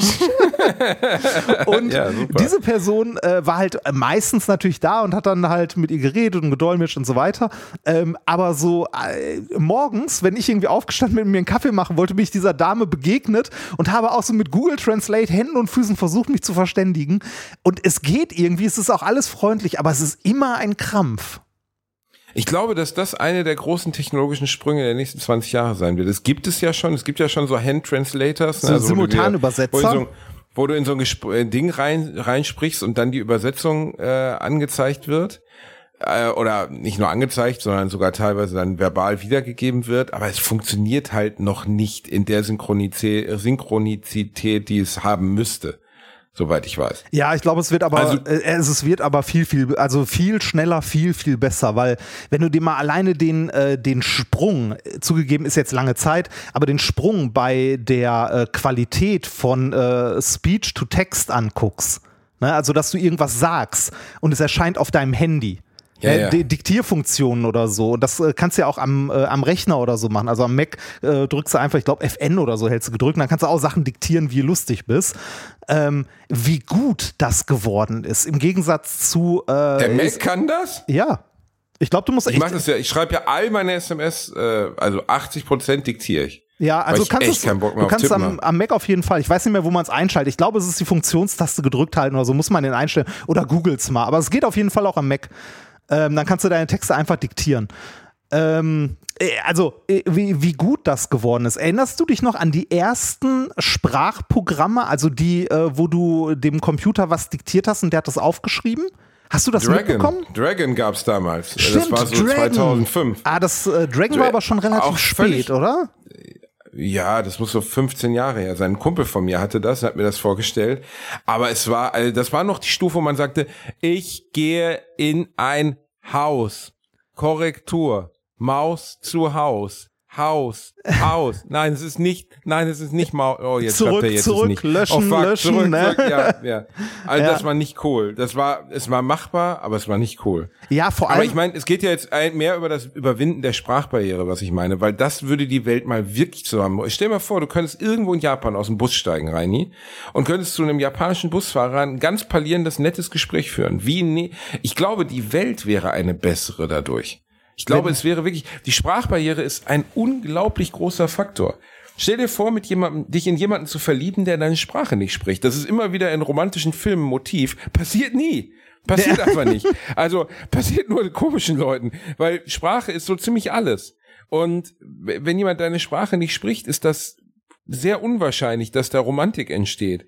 Weil der Austausch von basalen Gefühlen nun mal nicht nur über Bewegungen geht, sondern wir müssen unsere Gefühle verbalisieren als Menschen. Und wenn du das gegenüber jemandem nicht kannst, ist das ganz, ganz schwer, glaube ich. Das war eine Sache, die ich in der Schule auch schon immer bereut habe, dass ich nicht gut war in Sprachen. Also ich, äh, ich habe immer Leute beneidet und tue es auch heute noch, die mehrere Sprachen sprechen können. Jetzt könnte man natürlich sagen, Remford sei nicht so ein faules Schwein, setz sie einfach hin und lerne die Sprachen. Ne? Das ist ja, der, am Ende musst du halt Vokabeln auswendig lernen und Grammatik lernen. Ne? Aber ich kann es einfach nicht. Und ich habe Leute äh, sehr beneidet, die da deutlich besser zu in der Lage waren. Von Englisch über Spanisch, Italienisch und sonst was. Auch Leute, die sich dafür begeistern konnten, so als Hobby. Und was ist dein Hobby? Ich lerne Italienisch. Und ich denke mir nur so, super. Wow. das ja, das ist, das ist aber wirklich, da gibt es wirklich so ein paar Leute, die so, ich lerne leidenschaftlich Italienisch, das ist natürlich krass. Ja. Finde ich super, wenn Leute das machen. Ja, finde ich auch. Aber stell mal vor, man könnte aber diesen Faktor komplett egalisieren durch Technik. Ich glaube wirklich, dass das ich glaube, das wäre eine der basalsten Menschheits, ähm, wenn man so eine Art Transcoder hätte, der einfach auch so wie alles bei Star Trek, ne, so ein Universalübersetzer. Wie, genau, wie bei Star Trek. Ich meine, das ist ja einer der großen Hinkefüße in vielen Science-Fiction-Filmen, wenn die Aliens auf einmal Englisch sprechen. Man so denkt, okay, die sprechen aber wirklich ein fantastisches Mittelwestern-Englisch, was überhaupt keinen Sinn ergibt. Äh, meistens frisst man es dann doch und denkt so, ja gut, ist egal. Ah, da gab's doch diesen einen Film letztens, wo es genau darum ging, um Sprache von Aliens, die irgendwie äh, sich nur in so Rorschach-Tintenklecks-Motiven Detektiven unterhalten haben. Äh, wie hieß Arrival, Arrival, genau. Film. Arrival, ja, ja fand ich leider auch nicht gut. Ähm, Was? Na. Was? Was? Oh, ich hasse dich. Das ist wahrscheinlich, das ist sein zweitbester Film. Und den besten, den er hier gedreht hat, habe ich leider nicht gesehen. Songs, äh, Melody, irgendwie, weiß ich nicht. Der ist irgendwie untergegangen, soll aber sein Von bester dem Regisseur? sein. Bei der IMDb unter den Dennis Villeneuve, ja, wie heißt der nochmal? Stories, Things of Stories. Also die Frau, Gott, die singt, gibt's. Die Frau, die singt, genau. Habe ich nie gesehen, will ich unbedingt noch sehen. Ähm, ist von all seinen Filmen der bestbewertetste. Okay. Ich bin, äh, ich mag alle Filme von ihm. Ich würde wahrscheinlich sogar sagen, der beste, den ich kenne, ist, ist Prisoners. Prisoners war wirklich super. Ja. Ähm, äh, äh, äh Blade Runner 2049 auch sehr, sehr gut. The Rival auch sehr, sehr gut. Und das letzte also, von ihm ist Dune, ne? Den aktuellen Dune habe ich noch nicht gesehen. Ja, also ist auch sehr, wenn man aufs Dune steht, ist es, glaube ich, eine Erfüllung aller Träume, ähm, weil er, glaube ich, sehr nah am, am Source Material geblieben ist, anders als David Lynch in den 80ern, den ich auch als Kind einmal gesehen habe, weil ich dachte, dass ich habe hab das irgendwo gelesen gehabt und habe meinen Vater überredet, dass er so lieb ist, mir den einzulegen. Und er sagt dann, ja, das ist aber nicht wie Star Wars. Und ich so, ja, aber ich werde das ja trotzdem genießen. Nee, werde ich nicht. Mit acht Jahren Film von David Lynch sehen, ist einfach nicht die richtige Zeit im Leben. Das kann ich dir sagen. Also das war völlig skurril und überhaupt nicht folgen. Und dann kam dieser Lord irgendwas so mit so Pockennarben vor. Jedenfalls, der Film hat mich nicht hat mich nicht abgeholt, sagen wir mal so. Und Dune, ähm, der neue, endet halt unglaublich abrupt. Ähm, was mich persönlich sehr gestört hat, orientiert sich aber, soweit ich weiß, sogar irgendwie am Buch, das endet da auch. Ja, da kommt jetzt aber auch der zweite Teil, seltsam. ne? Äh, von Dune? Ja, von Dune. Genau, der kommt jetzt der zweite. Ja. Ich habe den Trailer gesehen. Stimmt, du hast recht, da kommt jetzt der zweite ja. Teil. Stimmt. Ähm, und das ja, ich weiß nicht, das mh, hm, schwierig. Fand ich, fand ich jetzt hm. ging so. Und aber äh, viel wichtiger, ich habe ihn gesehen, den Trailer von Dune, und zwar wo? Äh, in der Lichtburg. Nein. Ach, verdammt. Nein, sollte, ein, sollte, gar kein billiger Werbeversuch ah, ich sein. Dachte, es sollte ein billiger Werbeeinspieler sein. Nein, aber, aber, aber jetzt, wo wir dabei sind, sind wir, ne? sind wir da nicht bald? Wir sind auch bald in der Lichtburg. Wir, ja, wir sind bald in der Lichtburg. Da gibt's immer noch Karten, was ich sehr enttäuschend finde. So. Ich bin auch wirklich persönlich enttäuscht. Also da können wir mal auf jeden mir, Fall was dran Mir hat machen. übrigens äh, jemand geschrieben, warum es sich in Berlin so beschissen verkauft. Zum einen ist abends das Deichkind-Konzert und tagsüber äh, ist dort äh, Einschulung. Und das scheint in Berlin eine große Nummer zu sein.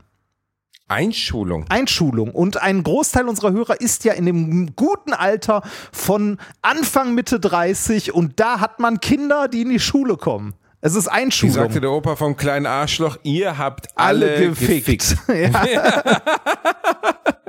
ja, gut, das ist, ist natürlich perfekte Planung. Ja, unserer, wir, wir sind einfach dumme Schweine. Das, das, ist, ja, das ist nicht so gut. Aber gut, Ihr könnt eure Kinder wir, auch halt mitbringen. Halt Bringt sie mit, bringt sie mit, es wird sie nicht verunsichern. Nein. Die werden dann nie wieder mit euch reden, aber sonst wird's, wird's toll. Nee, ich wollte darauf hinaus, dass ich ihn gesehen habe, natürlich als Trailer vor einem Film, den ich gesehen habe. Oppenheimer, den du Den du scheiße auch- fandst.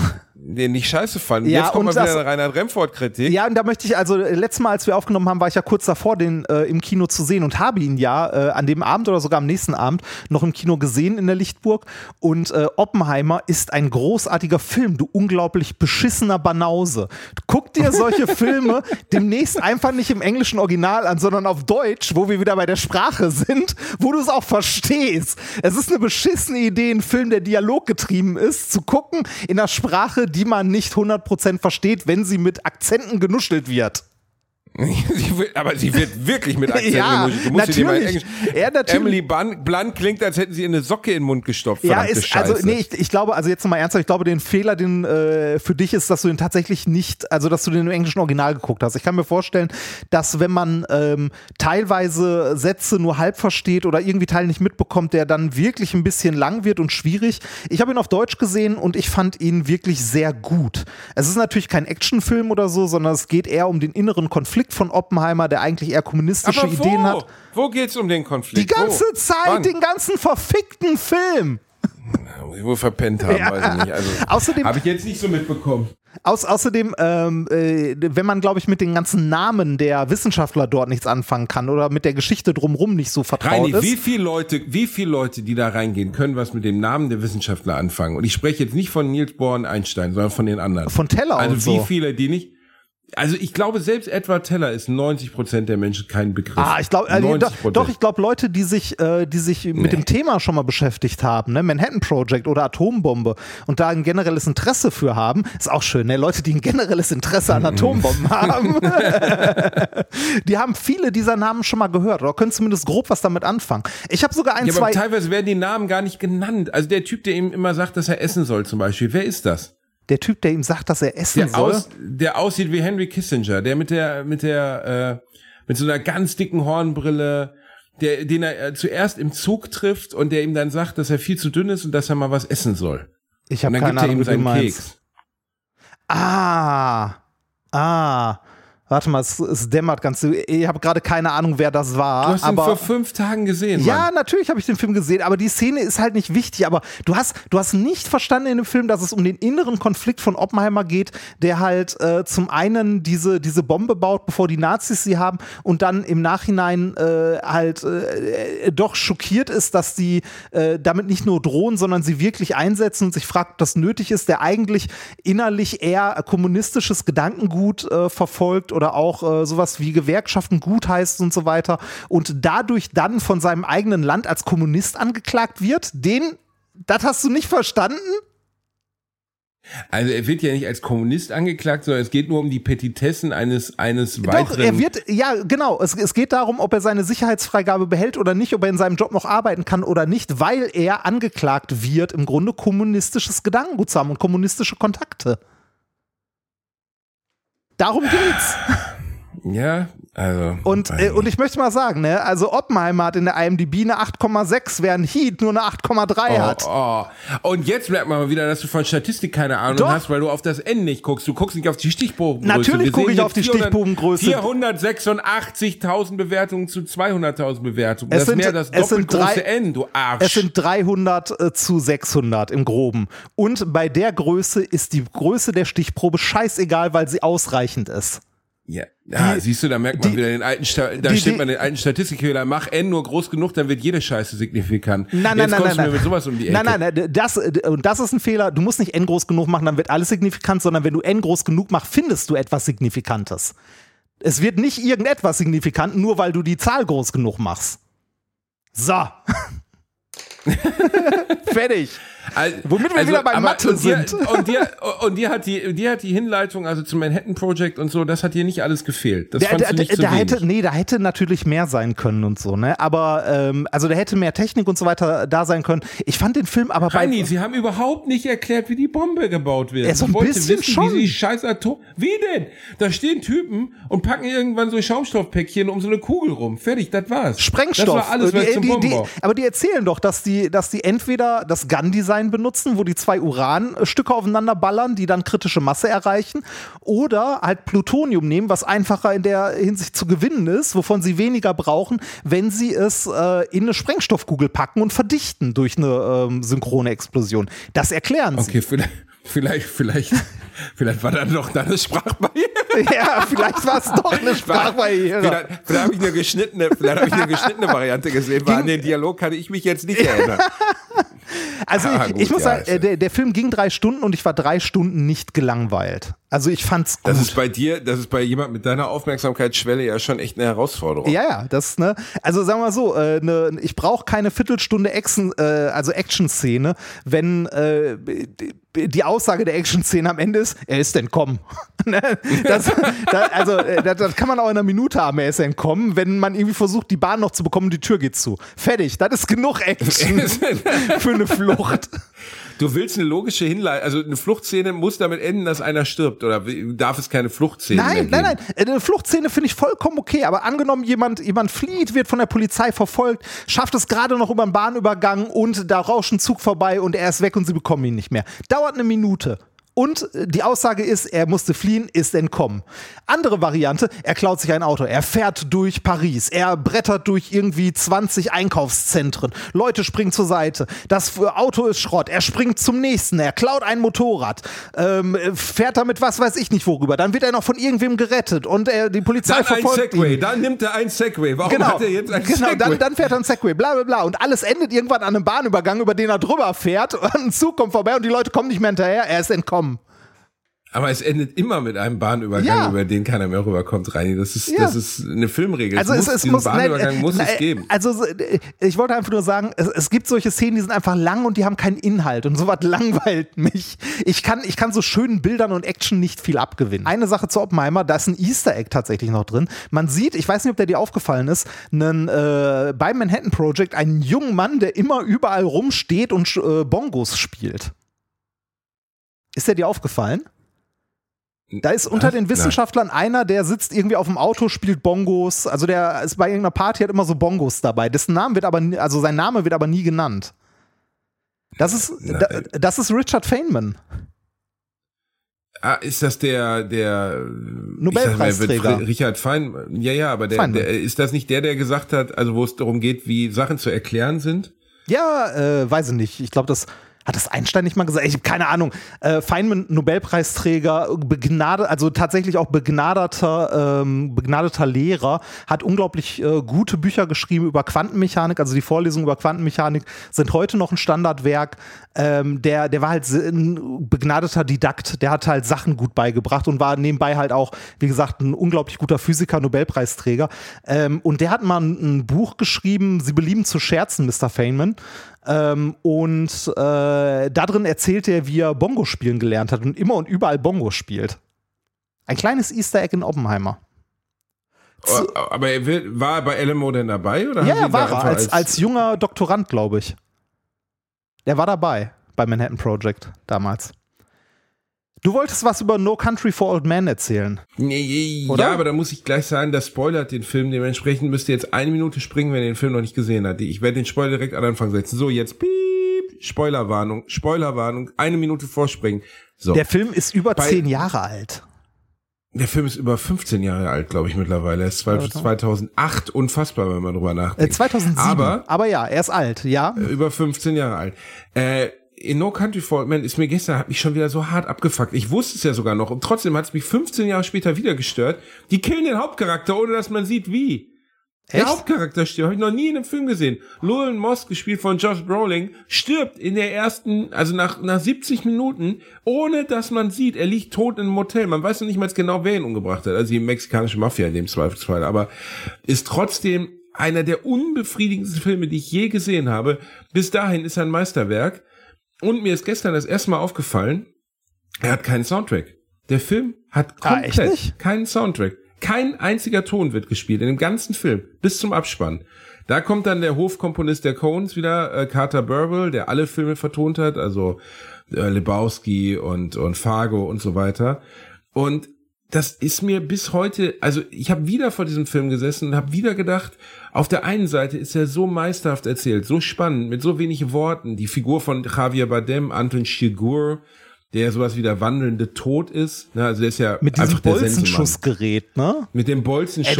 Das, das, ist, das Ding ist ja wirklich dann, also diese, dieser Charakter ist so legendär geworden, dass er, äh, dass er also Memes davon gibt. Und bei den Simpsons, ist. genau, der kommt bei den Simpsons ja. vor. Ja, ja, weil äh, da ist ja alles creepy dran. Ich weiß auch gar nicht, es basiert ja auf einer Vorlage von Cormac McCarthy, der The Road zum Beispiel geschrieben hat, viele sehr gute, sehr reduzierte Romane geschrieben hat.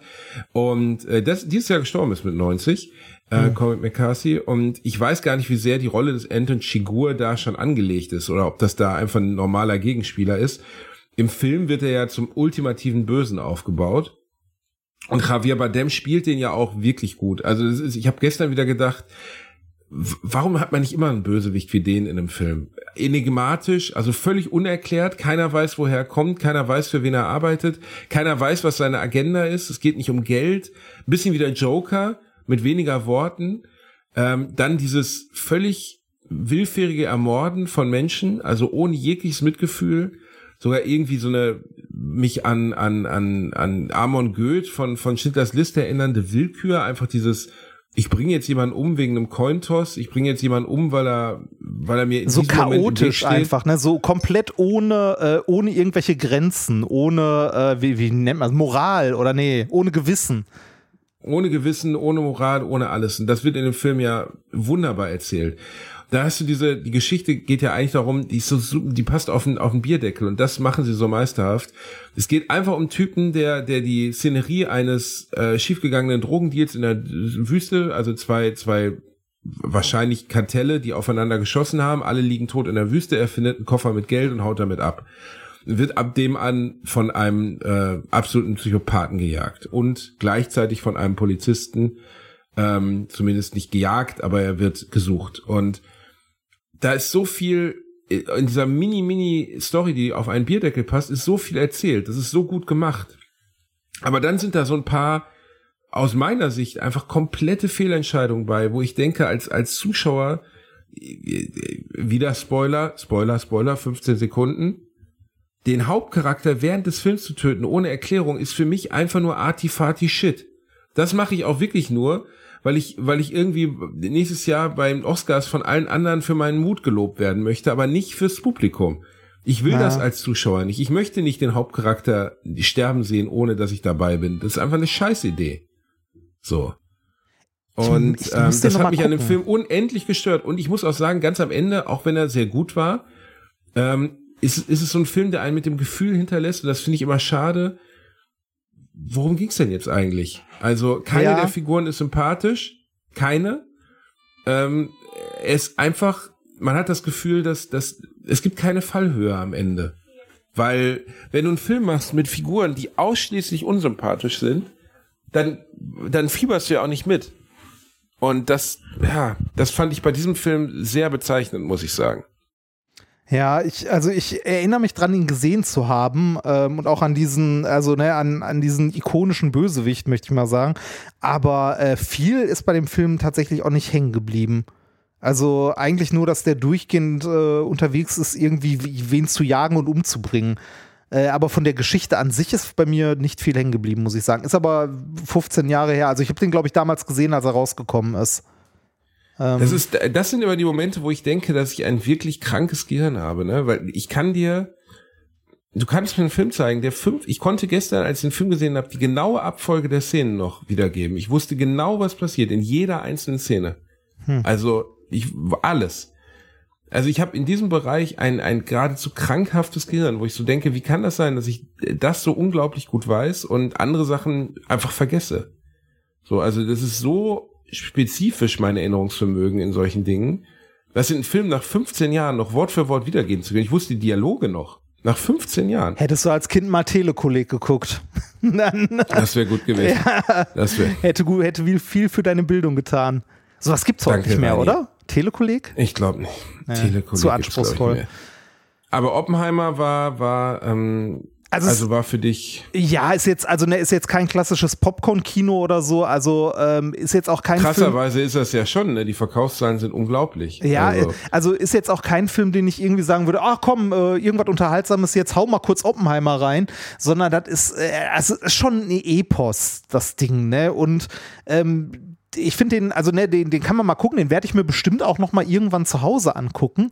Äh, aber das ist jetzt kein Film, den ich äh, häufiger sehen werde, sag ich mal. Ist, glaube ich, definitiv ein Film, den ich nie wieder sehen werde, weil es mir die drei Stunden einfach nicht wert ist. Obwohl ich sagen muss, dass ähm, dass natürlich deine Berichte davon oder deine Begeisterung mich so weit ansteckt, dass ich denke, vielleicht muss ich ihn wirklich einmal noch auf Deutsch gucken, um zu urteilen, ob er mich wirklich anödet oder ob es wirklich die Sprachbarriere war. Ich glaube, also du solltest ihn auf jeden Fall nochmal auf Deutsch gucken. Aber ich kann verstehen, dass du sagst, dass da zum Beispiel so viele Charaktere vorkommen, so viele Leute, so viele Namen plötzlich, dass man irgendwann den Überblick verliert. Das, äh, das kann ich nachempfinden. Vielleicht, also mit, äh, jetzt wo du den einmal auf Englisch gesehen hast oder vielleicht ein bisschen mehr Vorwissen zum Manhattan Project oder so hast, guck den noch mal auf Deutsch irgendwann. Also muss nicht zwingend noch mal ins Kino gehen, ähm, aber guck den irgendwann noch mal auf Deutsch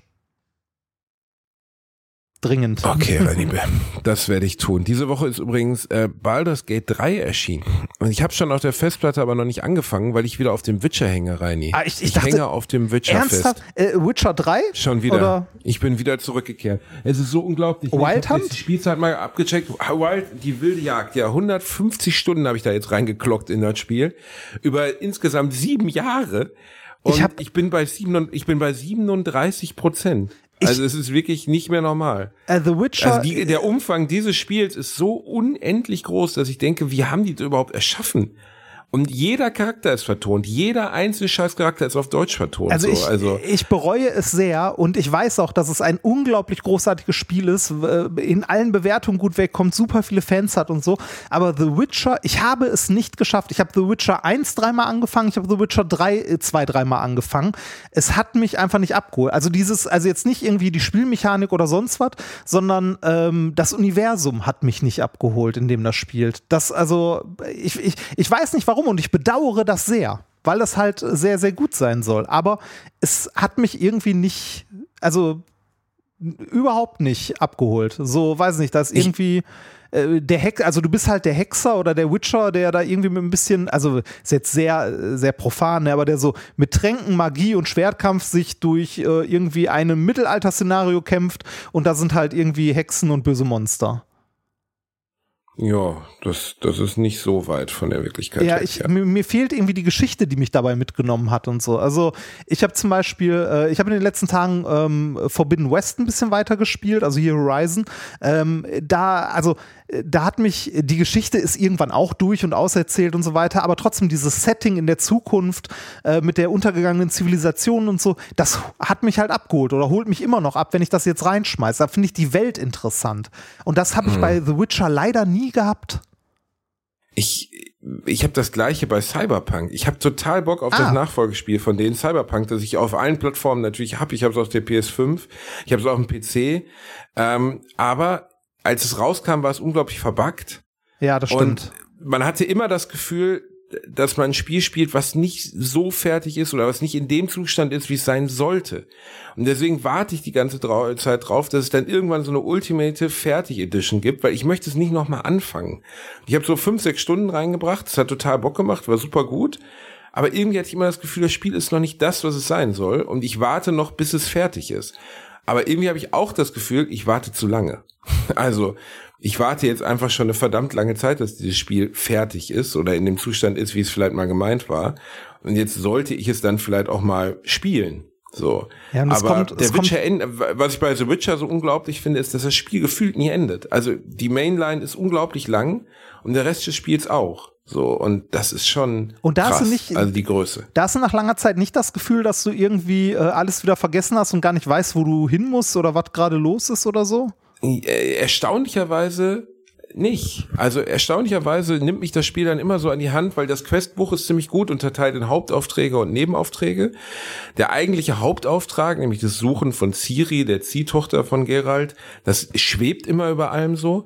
Das Spiel zeigt dir, bevor du einen Ladescreen bekommst, immer eine Einleitung in ah, wo sind okay. wir gerade. So wie Dragon Quest, was, was wir letztes Mal gesagt haben. Ja, genau. Was auch echt gut ist. Also zumindest so die letzten zehn Ereignisse werden dir nochmal erklärt, die letzten fünf Ereignisse. Ähm, und äh, du, du, also was dieses Spiel auch hat, genau wie Skyrim zum Beispiel, wo ich es aber bei The Witcher noch stärker finde, du kannst einfach losreiten in irgendeine Richtung. Und es passiert immer was. Immer.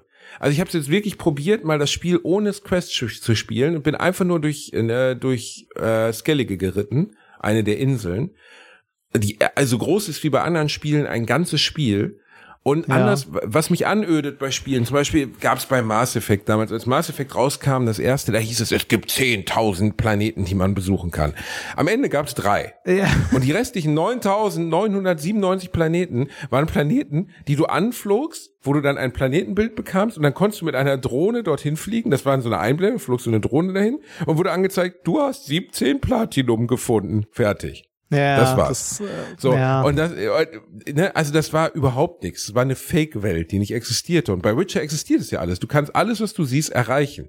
Und anders als bei anderen Spielen, wo du dann wie bei jetzt hier, wie heißt nochmal dieses, was so riesig angekündigt wird, No Man's Sky und wo dann dieser riesige Weltraum einfach leer war mit zufallsgenerierten Monstern, die ja. die Augen am Arsch hatten, ist bei Witcher so. Ich hatte wirklich gestern eine Situation, ich wollte zu einem Auftrag reiten, habe gedacht, ich laufe da jetzt einfach mal hin. Dann lief ich da rein da lag eine Leiche irgendwo an, am Rand der Straße, die hatte eine Schatzkarte. Mit dieser Schatzkarte habe ich dann einen Schatz gefunden und ein Teil dieses Schatzes war Teil eines Sets, ähm, das ich brauchte, zu, durch Zufall, um eins meiner Sets zu komplettieren. Und das dann wiederum eine Quest triggerte, die mich vier oder fünf Stunden beschäftigt hat. Und du musst dir auch vorstellen, wie verquast dieses Spiel ist, dass diese ganze aufwendige Quest mit Videosequenzen, vertonten Gesprächen, Figuren, die eingeführt werden, die sterben, die wiederkommen, ähm, nur aufgrund dieser einen Leiche an der Straße überhaupt stattfindet. Wenn die nicht findest, wenn da nicht vorbeikommst, wenn die nicht zufällig lootest, siehst du diese komplette Quest niemals. Ja, krass. Und dieser, dieser, dieser Aufwand, den die da reingesteckt haben, der unglaublich gewesen sein muss, das fasziniert mich komplett. Und das ist nicht nur so, es sind dann nicht nur so itzy-bitsy Kack-Sachen, weißt du, so im Sinne von, ah, da liegt ein Schatz, ach toll, jetzt habe ich vier Gold gefunden, sondern es ist wirklich, da ist eine ganze Geschichte hinter, die dann teilweise auch eine dreistündige Quest gipfeln kann, wo du dann eigentlich gerade in deiner Hauptquest warst und dann doch wieder dahin wegschwimmst. Und das habe ich jetzt zwei Nächte hintereinander gemacht. Hast du nicht das Gefühl, von sowas auch erschlagen zu werden?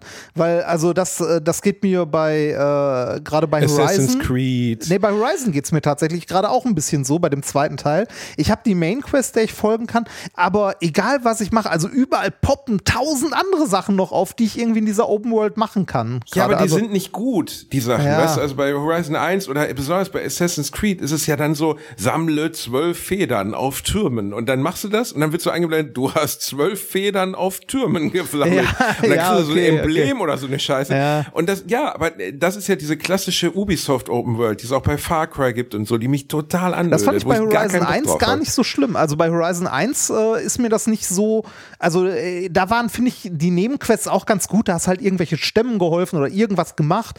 War alles noch okay.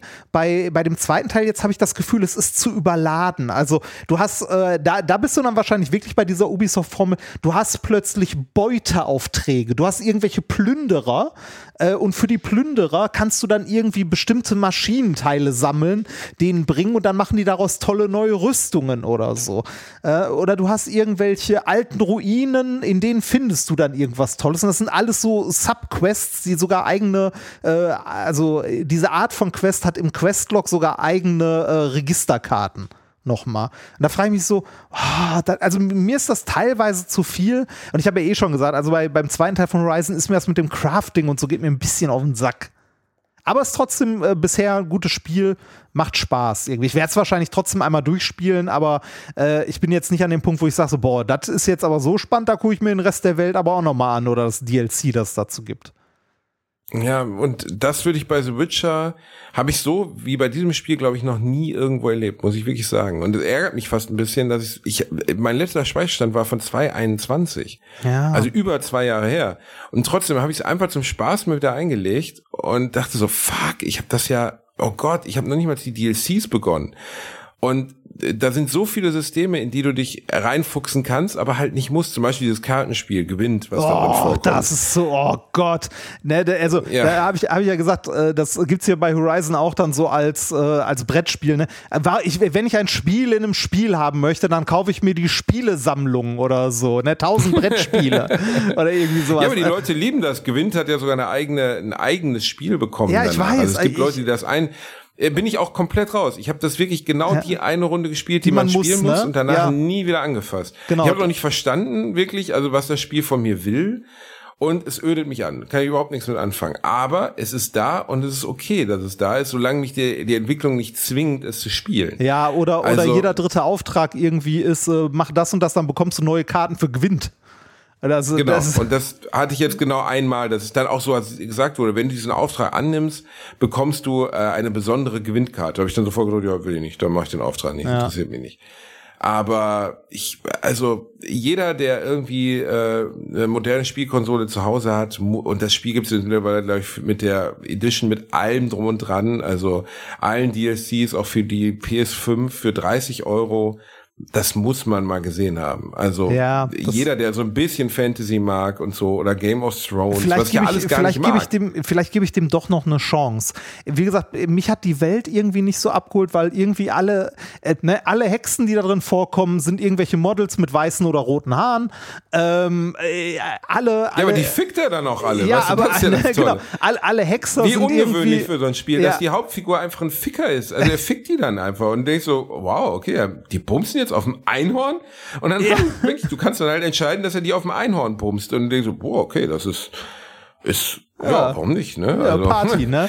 ähm, Nein, aber, aber bei ich The Witcher finde ich, dass die, die Charaktere so sehen ist, alle gleich du? aus und so. Also ich kann die Charaktere nie auseinanderhalten, weil das alles gleich aussieht. Ja, also natürlich, das Spiel ist jetzt neun Jahre, acht Jahre alt. Das heißt, grafisch, die Weltdarstellung ist immer noch super. Die Gesichter sind nicht mehr super für dieses Jahr. Dafür sehen die mittlerweile zu statisch aus. Damals war es World Class, jetzt nach acht Jahren ist es einfach, aber es ist immer noch gut. Ja, es ist immer ja. noch okay. Aber ja, das Spiel, also ich würde es wirklich empfehlen, dass man, dass wenn man die Möglichkeit hat, es zu spielen, selten hat mich was so gefesselt. Das Problem ist einfach, dass man das Gefühl hat, es endet einfach nie. Und ich umgehe dann auch bewusst die Hauptquests, damit es nicht endet, weil ich es eigentlich gar nicht zu Ende haben will. Hast du die Serie geguckt auf Netflix? Überhaupt nicht, nee, ah. nee. Okay, ich also gucke ja gar kein Fantasy, ich mag ich das hab, ja gar nicht. Also, also ich, ich habe mir die Serie angeguckt, weil ich dachte so, ah komm, ne, vielleicht äh, holt dich die Serie ab und dann tauchst du zumindest in diese Welt mal ein und kannst dich dann vielleicht mit dem Spiel nochmal beschäftigen, weil ich es wirklich spielen wollte, weil es halt überall gute, äh, gute Bewertungen absahnt und so. Ich habe die Serie geguckt und äh, die Serie war für mich exakt wie das Spiel. Ich konnte einfach mit der Welt nichts anfangen. Vielleicht also. Ist sie denn noch so derbe? Also ich finde ja an dem Spiel ganz angenehm, dass irgendwie Schimpfworte verwendet werden, dass wirklich, ich schlag dir den Schädel ein, du dreckiger Hurensohn und so gesagt wird, dass es nicht so weichgespült ist wie Final Fantasy oder so, weißt du, sondern dass es halt so ist, wie man, also natürlich, ob man da so geredet hat oder nicht, aber man kann davon ausgehen, dass die, dass die Umgangssprache in einer ritterlichen Welt eine sehr deutliche war ja. Und das wird da ja komplett zelebriert. Da wird auf jeden Fall nicht die ganze Zeit gesäuselt so. Und das ist ja auch einer der Erfolgsfaktoren bei Game of Thrones gewesen, dass das sehr drastisch war in allem. Ne? Ja. Ja, das finde also, ich jetzt bei The Witcher sehr auffällig. Also die Serie war jetzt schon okay und irgendwie auch ganz unterhaltend, aber es ist jetzt nicht so, dass die mich äh, halt in die Welt gezogen hat. Daher, mal, mal gucken, vielleicht gebe ich dem Spiel doch noch mal eine Chance, wenn du sagst, das ist so gut, vielleicht holt es mich dann doch noch mal ab ähm, äh, zu äh, hier Mittlerweile zu, hat es sogar Cross-Save, also man kann auf dem PC und ah. auf der Playstation spielen und kann äh, die Spielstände über GOG einfach hochladen. Das wäre eventuell tatsächlich äh, was Gutes, weil ähm, ich weiß gar nicht, ich glaube, also ich habe es für einen PC, habe ich es auf jeden Fall in meiner Steam-Bibliothek, aber in irgendeinem Sale kriegt man es auch für die, äh, also vielleicht hole ich es mir nochmal für die PS5. Äh, wobei, das PS5-Version gibt es wahrscheinlich nicht, oder? Doch, also habe ich ja gesagt. Also PS5-Version. Ah, okay, ich dachte, das wären ja. die. Also ist sie dann du auch kannst aber auch deine PS4-Version, ja, ja, mit 60 ah. FPS, du kannst aber die PS4-Version auch einfach upgraden. Ah, gratis. okay. Ähm, zu, äh, zu Baldur's Gate, wo du gerade gesagt hast, Baldur's Gate 3 ist draußen, du hast es ja noch nicht gespielt, ne? Ähm, äh, das ist wieder so ein, also äh, ich habe Baldur's Gate damals, also Baldur's Gate 2 damals mal angespielt. Du hast ja immer so eine Party, ne, mit der du unterwegs bist. Und das war bei Part 3 wahrscheinlich genauso, oder? Wieder Runden, ja, rundenbasierte Kämpfe, ja, die du pausierst und so weiter. Genau. Und D&D-Rollenspiel, genau. Ja, vielleicht schaue ich da mal rein. Also von den Rezessionen her ist das ja richtig positiv. Äh, das wird als eins der größten Spiele aller Zeiten gefeiert bisher. Also ja. viele Reviews, die haben dummerweise die Review-Codes am Tag der Veröffentlichung erst rausgegeben an die Spielepresse, was dazu führt, dass in ganz vielen Spielredaktionen bei GameStar etc. gerade sich die den Arsch abschwitzen, dieses Spiel endlich zu reviewen. Aber es ist halt so groß, ja. dass sie halt allein, selbst wenn sie, wenn sie einen Durchlauf machen, schon zwei Wochen brauchen. Ne? Und es muss wohl für jeden, der irgendwie auf D&D &D und sowas steht, der, die absolute Erfüllung aller Träume sein sein, weil das Spiel so, also ich habe es jetzt nur von Freunden mitbekommen, die es im Moment spielen, Martin und Chris und so sitzen da alle gerade dran und jeder erlebt ein komplett unterschiedliches Spiel, ne? so weil die Menge der Entscheidungsmöglichkeiten, dieses diese Integration des Würfelns, die immer so in so besonders bei Baldur's Gate 2, was ich sehr gemocht habe und wo ich auch einiges reingepowert habe, nie verstanden habe. Ich habe das Gewürfel einfach nie verstanden, was jetzt ein ETWO 0 ist zum Beispiel ähm, die Rüstungswerte und so, das müssen sie wohl alles viel besser hinbekommen haben. Also dass auch der Otto Normalverbraucher, der sein Leben lang noch keinen D&D gespielt hat, versteht, warum da jetzt im Hintergrund Würfel fallen. Ähm, was ja bei Witcher und so nicht der Fall ist. Ne? Da hast du Schadenswerte und er weiß einfach, dieses Schwert macht so und so viel Schaden bei jedem Gegner, der diese Art hat zum Beispiel. Hast du, und, hast ähm, du mal ein Rollenspiel so gespielt? Also wirklich so Pen and nee, Paper? Nee. Ah, okay. Ich habe einmal mich mit 14 zum Pen and Paper Spielen mit Martin aus meiner Klasse getroffen. Ja. Und ich habe es aber nicht verstanden. Also ich habe wirklich nicht verstanden, wie es funktioniert. Ich weiß noch, dass er uns so eine Geschichte vorgelesen hat und ich dann genau, ständig irgendwelche Sachen gesagt hat, die ich jetzt machen würde. Genau, und, und dann, dann, und äh, also deinem Charakter entsprechend und so weiter. Und dann würfelst du zum Beispiel, weiß nicht, du machst eine Truhe auf und äh, würfelst dann äh, mit, äh, also je nachdem, was drin ist, das multipliziert sich dann noch mit deinem Glückswert und so weiter. Also du würfelst halt viel, um so ein bisschen Zufallselement reinzubringen. Und du hast verschiedene Arten von Würfeln, also irgendwie ein W, was weiß ich, W20 oder sonst was, ähm, also mit verschiedenen vielen Seiten ähm, oder äh, würfelst mit verschiedenen Würfeln in Kombination, je nach Spiel oder nach Spielsystem, ähm, um dann entsprechend deiner Werte halt äh, die Entscheidung für die Geschichte zu finden. Also du sagst du willst ein Schloss knacken, ähm, dann sagt der Game Master oder guckt irgendwie nach, ist jetzt ein ganz banales Beispiel und sagst, du brauchst, um Schloss, also um das Schloss zu knacken, mindestens einen äh, Wert von, was weiß ich, 15 oder so, dann würfelst du mit einem Würfel, der irgendwie drei Seiten hat und äh, dein Geschicklichkeitswert liegt bei, was weiß ich, 6 und wenn du eine 1 oder eine 2 würfelst, geht es halt nicht auf, weil das multipliziert mit deinem Geschicklichkeitswert nicht passt. Und wenn du eine 3 würfelst, hast du das Schloss geknackt. Also so in der Richtung. Genauso äh, finden dann auch Kämpfe statt. Na, dass du halt Genau, aber das habe ich zum Beispiel bei den Kämpfen nicht verstanden. Ich sollte dann gegen irgendeine Art so eine, so eine Art Drachen kämpfen und habe gesagt, ich nehme dann irgendwie Dreck vom Boden und werfe ihm das ins Gesicht, dass er geblendet ist. Und dann war der Spielmaster, wir waren alle 13, 14 total irritiert, weil das hat er überhaupt nicht erwartet, dass das möglich wäre. Und musste erst mal gucken, ob das möglich ist. Also beziehungsweise er denkt es sich ja aus, ob es möglich ist oder wie wahrscheinlich es ist. Ich habe aber damals, ich bin da nie durchgestiegen. Ich würde das wirklich gerne in meinem Alter nochmal ausprobieren. Ob ich daran Spaß hätte oder ob mir das zu analog und zu cheesy ist. Also ich habe es natürlich wie alle anderen bei Stranger Things gesehen als Kuriosum und fand es irgendwie ganz süß. Aber wirklich verstanden, was da abläuft, wenn die Jungs DOD spielen, habe ich nicht, muss ich sagen. Also, äh, wenn wir mal die Zeit finden und irgendwie noch ein, zwei Leute dazu, sollten wir das tatsächlich mal machen. Also mal so ein, so ein Pen and Paper Rollenspiel. Aber wüsstest du, wie es geht? Also ich, ich habe nie als Game Master gespielt, aber ich habe so mal mitgespielt. Also musst du halt das Regelwerk angucken und so. Wir könnten Nikolas mal fragen, der sehr viel D&D gespielt hat äh, in seiner Jugend und das jetzt auch immer noch tut gelegentlich. Ähm, ich habe mal mit, äh, mit Nikolas zusammen bei Orkenspalter TV auf Twitch äh, ein Rollenspiel mitgemacht und zwar eins im Star Trek-Universum. Da haben wir eine Runde im Star Trek-Universum gespielt und wir könnten eigentlich mal äh, vielleicht die mal fragen, ob die Bock haben, mit uns was zu spielen.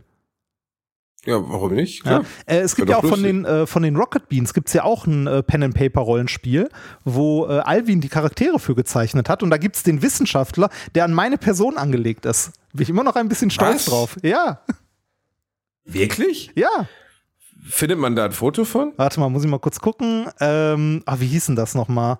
Warte mal, Rocket Beans äh, Rollenspiel. Die haben ja auch immer ihre, ähm, äh, ihre äh, äh Pen and Paper ähm, Sendungen quasi. Wie hieß denn das? Ich habe es irgendwo in einer meiner Umzugskisten liegen, weil ich netterweise auch eine Version geschenkt bekommen habe vom Alvin.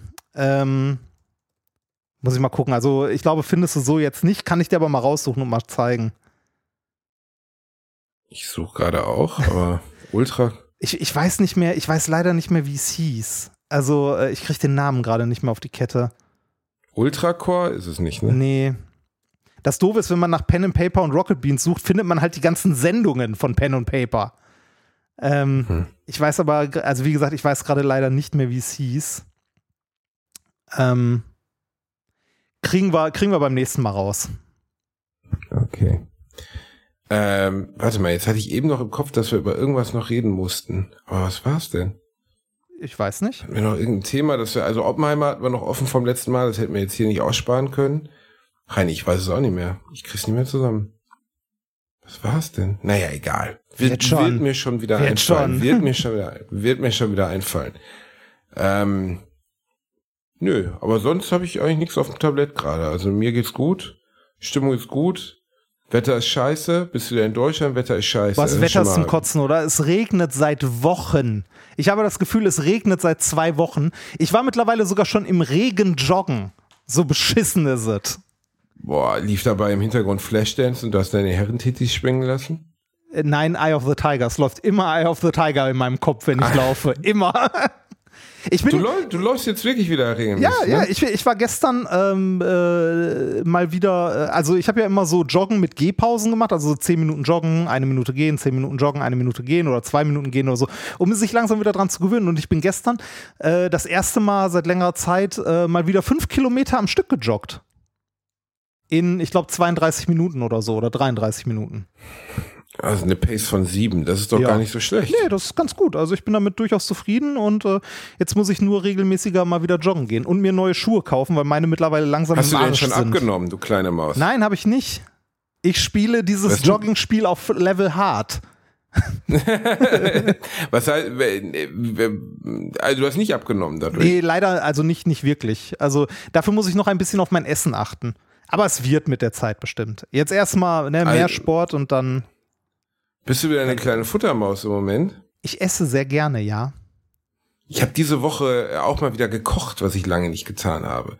So oh. richtig. Oh. Und das, das ist echt richtig schön, wenn man sich mal für Kochen Zeit nimmt. Ich habe eine Bolognese gemacht. Ich weiß, eine Bolognese ist sehr, sehr allgemeingültig so. Das ist nee, eine Bolognese, eine also eine ordentlich, eine ordentlich. Ja, es ist einfach ein ehrliches Gericht. Es ist einfach ein ehrliches Gericht, Reinhard. Mm, ne, eine leckere also Bolognese ne, steht über allem. Ja, und ist auch gar nicht, also ist jetzt auch gar nicht so simpel, wenn man die richtig macht. Nee, viele Leute glauben, dass das irgendwie so ein Ballo-Gericht wäre, wo man ein bisschen Tomate mit Hackfleisch zusammenrührt. Das ist aber nicht. Wenn man eine, man kann eine Bolognese faktisch ohne jegliche Gewürze zubereiten, außer Salz, ähm, die aber so intensiv schmeckt, du, wenn du da viel Sellerie reinpackst, frischen Staudensellerie, ähm, natürlich klein gehackte Zwiebelchen, kleine Knoblauch, äh, geriebenen Knoblauch und so, boah, wenn die dann zwei Tage gestanden hat, dann würde ich die für so ziemlich, da könnte ich mich reinsetzen. Wirklich. Und das kriegst du in Restaurants fast nie. In Restaurants kriegst du immer so eine scheiß Bolognese, die überhaupt nicht schmeckt. Ja. Oder meistens jedenfalls. Also jedenfalls die Mai, äh, klar, es gibt auch gute Restaurants, wo es eine richtig gute Bolognese gibt. Ich bestelle, habe ich letztes bei Bratwurst und Backler schon erzählt, ich bestelle im Restaurant, wenn es es gibt, immer bei Spaghetti Aglio et Olio. Mit der einfachen Begründung, wenn sie das können, können sie auch alles andere. alles andere, was du dann nicht isst. Ja, nee, aber in Zukunft. Also wenn ich da nächstes Mal, Ach so, wenn, wenn das nächste Mal da, war, ah, weiß ich, kann alles okay. andere essen. Okay. Weil ja. das ist das Basic-Gericht der italienischen Küche, so ziemlich. Also mehr Basic geht nicht, ist aber exzellent. Und wenn es gut gemacht ist. Es gibt kaum was, was leckerer ist als einfach Spaghetti Aglio und Olio, wenn es richtig gut gemacht ist. Frischer Petersilie, im richtigen Zeitpunkt das Knoblauch angeschwitzt und so, oh, mh, hm, vielleicht noch ein paar Garnelchen dazu. Exzellent. Aber ganz oft schmeckt es einfach wie pumpige Scheiße. Und ich, ich bin immer noch, italienische Küche steht, ist für mich immer, aber es gibt einen Grund, warum das die Welt erobert hat und warum niemand irgendwie auf der ganzen Welt, Bel, ja, fällt mir jetzt als Beispiel, Englisch. warum die englische Küche sich nicht durchgesetzt hat als Weltküche. So, weißt du, jeder kennt Plum und ne? so. Weil die scheiße ist, ja. Also, wie viele gut laufende englische Restaurants kennst du, außer Pubs? Weißt du, wo es dann so Dreck gibt, aber, also so Stews und so ein Scheiß. Aber sonst, also es gibt einen Grund, warum die italienische Küche so groß geworden ist, wie sie ist, weil sie einfach so zugänglich ist und so lecker. Ja, das und stimmt. Also in äh, gibt ja fast niemanden, der es nicht mag. Also Nudeln, zum also Beispiel immer, gut gemachte Pasta. Immer, wenn ich in Italien unterwegs war, habe ich gut gegessen. Also gute Pizza, gute Pasta, äh, aber auch der ganze andere Kleinscheiß, ne, den man so in sich reinstopft. Es ist einfach alles gut, immer. Auch Kaffee. Ey, in Italien kannst du, also als ich mit dem Fahrrad in Italien unterwegs war, du kannst an jeder scheiß Drecksbude anhalten, du kriegst trotzdem guten Kaffee und zwar überall. Also ich, ich habe das Gefühl, wenn du, wenn du in Italien irgendwo bist und ähm, äh, da hat jemand einen Vollautomat irgendwo stehen, dann weißt du, das ist ein Zuwanderer, der nicht gemocht wird. Ich, ich, finde in Deutschland ist immer so besonders früher befremdlich. Jetzt haben wir ja diese leicht übertriebene Barista-Kultur aber, also weißt du, wo dann so ein riesen fancy Shit draus gemacht ja, wird ja. aus Kaffee, aber ein, ein, guter und schlechter Kaffee ist wie gute und schlechte Schokolade. Da gibt's keinen dazwischen. Ja, das Entweder stimmt. Entweder ist es gut oder es ist schlecht. Das stimmt. So. Und es ist ein persönlicher schlechter Kaffee es ist persönlicher Geschmack auch ein bisschen. Also, ne, ähm, der, der eine mag sein, also der eine mag, äh, mag irgendwie den Kaffee ein bisschen her, aber der andere ein bisschen weniger. Ne, wenn jetzt irgendjemand, also wenn jetzt Leute ankommen mit irgendwie, oh, ich schmecke, ich schmecke die Säure von Vanillenoten im Blablabla, dann kommt mir halt vor wie bei Wein, da muss ich sagen, so ja, ist ein guter Kaffee, aber mehr kann ich da auch nicht rausschmecken. Ähm, aber, äh, weiß ich nicht, ein, ein ordentlicher, gut gemachter Kaffee ist entweder gut oder es ist Filterkaffee und er ist scheiße. Und jetzt kommen wir nicht mit irgendwelchen Berlin-Hipster-Scheiße, die plötzlich wieder alle anfangen, Filterkaffee zu saufen, weil ihnen Espresso zu Mainstream ist. Ich war ja gerade auf Bali und habe dort verzichtet darauf, Kopi Luwak zu probieren, der Großtrendkaffee ah, der Amerikaner, ja, ja. Katzendarmkaffee, Kaffee, der von von der äh, ja von, von so einer, einer Katze, wie heißt, ne? Also äh, nee, nee, nee, ist eine, nein, ist kein Affe, ist eine Katze. Ist das also eine, eine Katze? Meerkatze, also ja, ja okay, ja, aber und äh, sieht auch sieht aus wie ein großes, wie ein großer Marder, sehr großer Marder, also größer als eine normale Katze, deutlich größer und ähm, ist erstaunlich. Also äh, die werden da äh, unter ganz, ja ganz Art, schlimmen, also die, unter ganz schlimmen ja, Bedingungen ist, genau. und so gehalten. Genau, also äh, ganz viele Idioten kaufen das Zeug da, weil sie nicht drüber nachdenken. Das Problem ist, dass ganz früher es mal so war, dass man diese gefressenen Kaffeebohnen, die fermentieren im Magen der Katze, halt ähm, eingesammelt hat im Wald und dann gemahlen hat und okay, finde ja. ich, kann man machen. Ob das jetzt eine gute Idee ist, ob das jemand braucht, mal an die Wand gestellt äh, oder hin, dahingestellt, ob es notwendig ist, geht mich nichts an. Also ob ich jetzt unbedingt wirklich Kaffee essen muss, der aus einem Darm rausgekommen ist. Da fragt man sich immer, wie Problem Leute drauf gekommen sind, ne? Ja, das aber fragt man sich ja bei Kaffee tendenziell sowieso, wie man darauf, ja. genauso wie bei Kakao. Also wie ist man darauf gekommen, die völlig geschmacklose Kakaobohne zu trocknen, zu mahlen, mit Zucker zu versetzen. Es ist so ein langer Prozess, bis das Ding schmeckt. Ja, aber das hat ja auch ein paar tausend. Zeit davor schmeckt es einfach scheiße. Also äh, gerade bei Kakao hat das ja historische Wurzeln und das war ja auch kein Süßgetränk, ne, am Anfang. Also Kakao wurde ja traditionell äh, so in äh, äh in ähm, ach, hier äh, in so rituellen, ähm, Ritu also in so Ritualen getrunken, mit, Chi äh, mit Chilis versetzt, mit Wasser und nicht mit Milch. Also äh, Kakao hat ja eine lange, lange Geschichte hinter sich, bis es das Getränk ist, das wir heute als Kakao kennen. Worauf ich hinaus wollte mit, der, mit dem Kopi Luwak ja. ist, dass genau das dann passiert wie mit allem. Es wurde kommerzialisiert.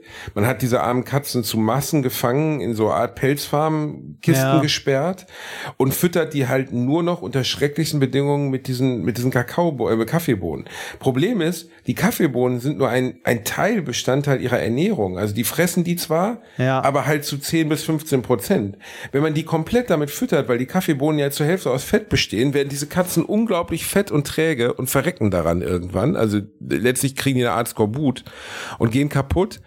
Aber da man natürlich das Maximum ausgeschissenem Kakao, äh, Kaffee haben möchte, ähm, quält man diese Tiere dann. Und wir waren zum Beispiel in einem Tempel, da war dann ein Café, da konnte man mit den Kaffee, äh, mit diesen Katzen ein Foto machen und musste dann aber auch für 10 Euro einen Kaffee da trinken. Ich habe das natürlich abgelehnt, weil ich das für Tierquälerei halte, aber da war dir wieder klar, wie der Mensch veranlagt ist und der Respekt vor tierischem Leben, besonders in Regionen mit Armut, ist halt immer wieder erschreckend, so, ne? ja. ne? dass man da gar nicht drüber nachdenkt, dass das Tierquälerei sein könnte, weil das Modell Tierquälerei dort in dieser Art und Weise gar nicht existiert. Also es gibt kein Bewusstsein dafür, dass das Tierquälerei sein könnte. Es ist übrigens der Fleckenmusang. Der Fleckenmusang. Eine ja, hätte das Vieh nie, hätte die Schleichkatze nie damit angefangen, äh, Kaffee zu fressen, dann wäre es ihr deutlich besser ergangen, ja, gehe ich mal davon ähm, aus. Äh, Familie der Schleichkatzen, Unterfamilie der Palmenroller. das Absolut, so natürlich. geile Namen. Ne? Äh, äh, was ich mich dabei frage, ist, also äh, angeblich wird der Geschmack als muffig und schlammig beschrieben. Was ist jetzt, Warum ich habe noch nicht gut, raushören ne? können, genau, wo ist der gute Part an muffig und schlammig? Also wer hat je gesagt, hm, so ein ah. Kaffee, der muffig und schlammig ist, da hätte ich jetzt aber mal richtig Lust drauf. Der muss erdig sein, mich, ne? Hm. Ja, also klingt für mich wie nix, worauf ich Bock hätte, aber aus irgendeinem Grund scheint das Leute hier abzuholen. Muffig und schlammig. Ja, ich, ich weiß auch nicht. Also ich glaube, ich glaube, da ist es wie bei, bei vielen so. Da ist reine Fanciness, ne? Ja, ja, ja, genau. So, du, du, du willst dich halt abheben, ne? Was Besonderes sein. Und dann trinkst halt Scheiße. Im wahrsten Sinne des Wortes.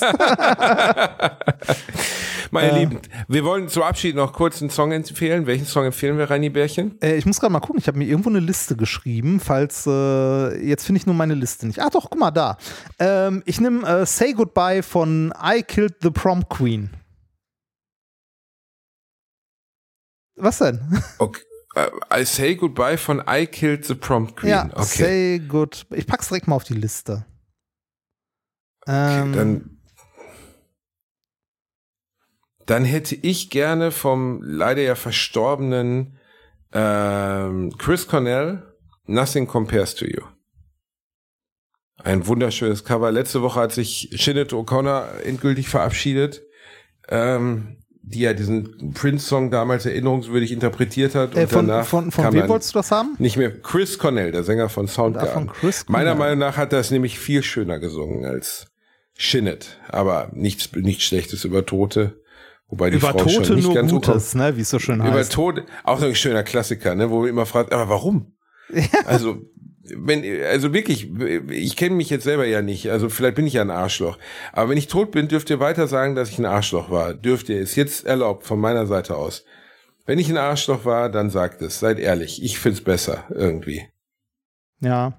Äh, ich äh, ich kenne dieses äh, beschissene Zitat auch nur, weil ich das damals in der Schule im Lateinunterricht lernen musste. De mortuis nil nisi bene.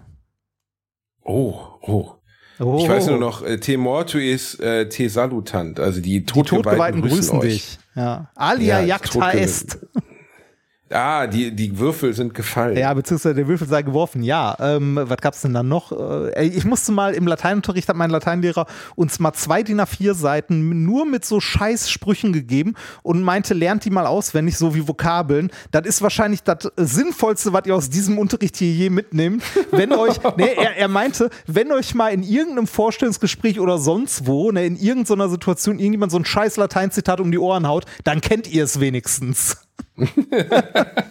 Recht hat er gehabt. Wenn man, ehrlich ist, wenn man ehrlich ist, der Mann hatte aufgegeben. Ja. Aber egal. Nee, der war ein großartiger Lateinlehrer und der sah eins zu eins aus wie der Cäsar aus den Asterix-Comics. Ernsthaft? Ja, der war super. Also Herr Lamas, ein großartiger Lateinlehrer, äh, der mir damals eine, äh, eine Arbeit, äh, eine Lateinarbeit wiedergegeben hat, die ich einmal noch komplett in Schönschrift abschreiben durfte, weil er sich geweigert hat, die vorher zu korrigieren. Ein geiler Typ. Ja, der war Wir wirklich hatten einen super. Deutschlehrer, Dr. Sott, den ich sehr verehrt habe. Dr. Sott klingt wie ein sagte, Bösewicht. Dok ja, Dr. er Sott. war auch nicht so weit weg.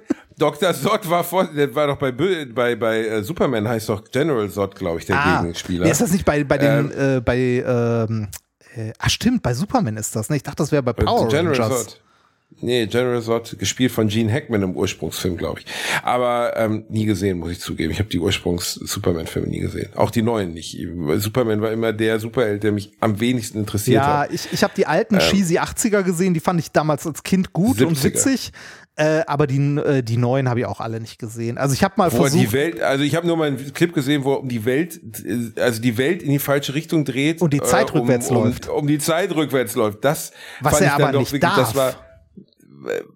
Warum darf er das nicht? Weiß ich nicht. Wurde nicht gesagt, dass es irgendwie, das wäre schlecht oder so in dem Film. Erinnert mich doch dran, dass sein ist, Vater ich, ihm dann erscheint ist, und sagt, auch relativ schlecht, nicht. die Pol Polarisierung der Ärzte zu ändern. Ist, glaube ich, auch nicht so eine richtig gute Idee. Also, was würde passieren, Reinhard, wenn sich morgen auf einmal die Welt in die gegensätzliche Richtung drehen würde? Das würde sehr wehtun, weil, weil ne, die Erde dreht sich ja relativ schnell. Und wenn die Erde plötzlich aufhören würde, sich zu drehen, würde sich alles auf der Erde ja noch weiter bewegen. Das ist die gleiche Frage wie die mit dem Fahrstuhl, die du letztens gestellt hast. Die hat dir gut gefallen, ne? Das, das war doch schön, ja, dass wir dich da angerufen Ja, das, oh, das war sehr nett. Was ich noch vergessen habe zu erwähnen war, ähm, du wirst im Fahrstuhl, wenn er fällt, gar nicht springen können, weil du schwerelos bist. Aber es ging ja darum, dass man hochspringt, bevor Bevor Reini Remford war letztens bei uns, sagen wir mal, Physik-Kid äh, bei Bratwurst und Backler war. Ich habe ihn angerufen, als er gerade im Auto auf dem Weg in den Saunaclub war und habe ihm die Frage gestellt, was passiert, wenn man in die Luft springt, während ein Aufzug abstürzt, also kurz bevor er abstürzt. Ja. Und da hast du gesagt, überlebt man, überlebt man nicht? Deine Antwort war nein. Nein, genau, der Ötzer hatte recht. Ähm, äh, aber äh, du hast das ist gerade nicht verstanden. Du kannst auch nicht hochspringen kurz bevor du aufschlägst, weil während du fällst. Nein, nein, bevor er abstürzt, bevor er abstürzt. Der, du, du springst in die Luft, dann reißt das Kabel und der Fahrstuhl stürzt. Aber dann knallst du einfach an die Decke wahrscheinlich. Ja, richtig. Ne? Äh, beziehungsweise, nee, nein, nicht mal. Also du knallst nicht mal an die Decke, sondern du fällst in dem Moment ja auch. Also du springst hoch, ne, bevor der Fahrstuhl abstürzt. Das heißt, du bewegst dich so 30 Zentimeter nach oben und dann wieder nach unten. Und dann fällst du zeitgleich mit dem Fahrstuhl nach unten. Das heißt, du bist schwerelos und schwebst in der Zeit. Bist du dann. Aber, äh, du bist aber komme ich dann komplett. unten mit der Geschwindigkeit eines Falls an? Ja, oder? mit der gleichen Geschwindigkeit, mit auch der Fahrstuhl unten aufmatscht, mit der matschst du auch unten auf dann. Das ist schlecht, aber bis dahin, bist du, bis ne? dahin hast du einen kostenlosen äh, Zero-G-Flug. Das ist auch nicht schlecht. Also ist nur nicht so lang, kommt auf die Höhe des Gebäudes. Ja, an. ist nicht so lang. Reini, Vielleicht kotzt du dann noch, bevor du auf. Wir waren doch gerade, irgendwas wollten wir doch gerade jetzt noch wir sagen. Wir wollten also eigentlich Ende machen, weil es schon lang geworden ja, ist. Ich, ich, wollte mir doch, also ich habe mir schon einen Song gewünscht. Genau. Ja. Reini, das war's. Schöne neue Folge Administration am Arsch. Wir lieben euch, passt auf euch auf. Gesundheit, Gesundheit, Gesundheit. Tschüss. Tschüss.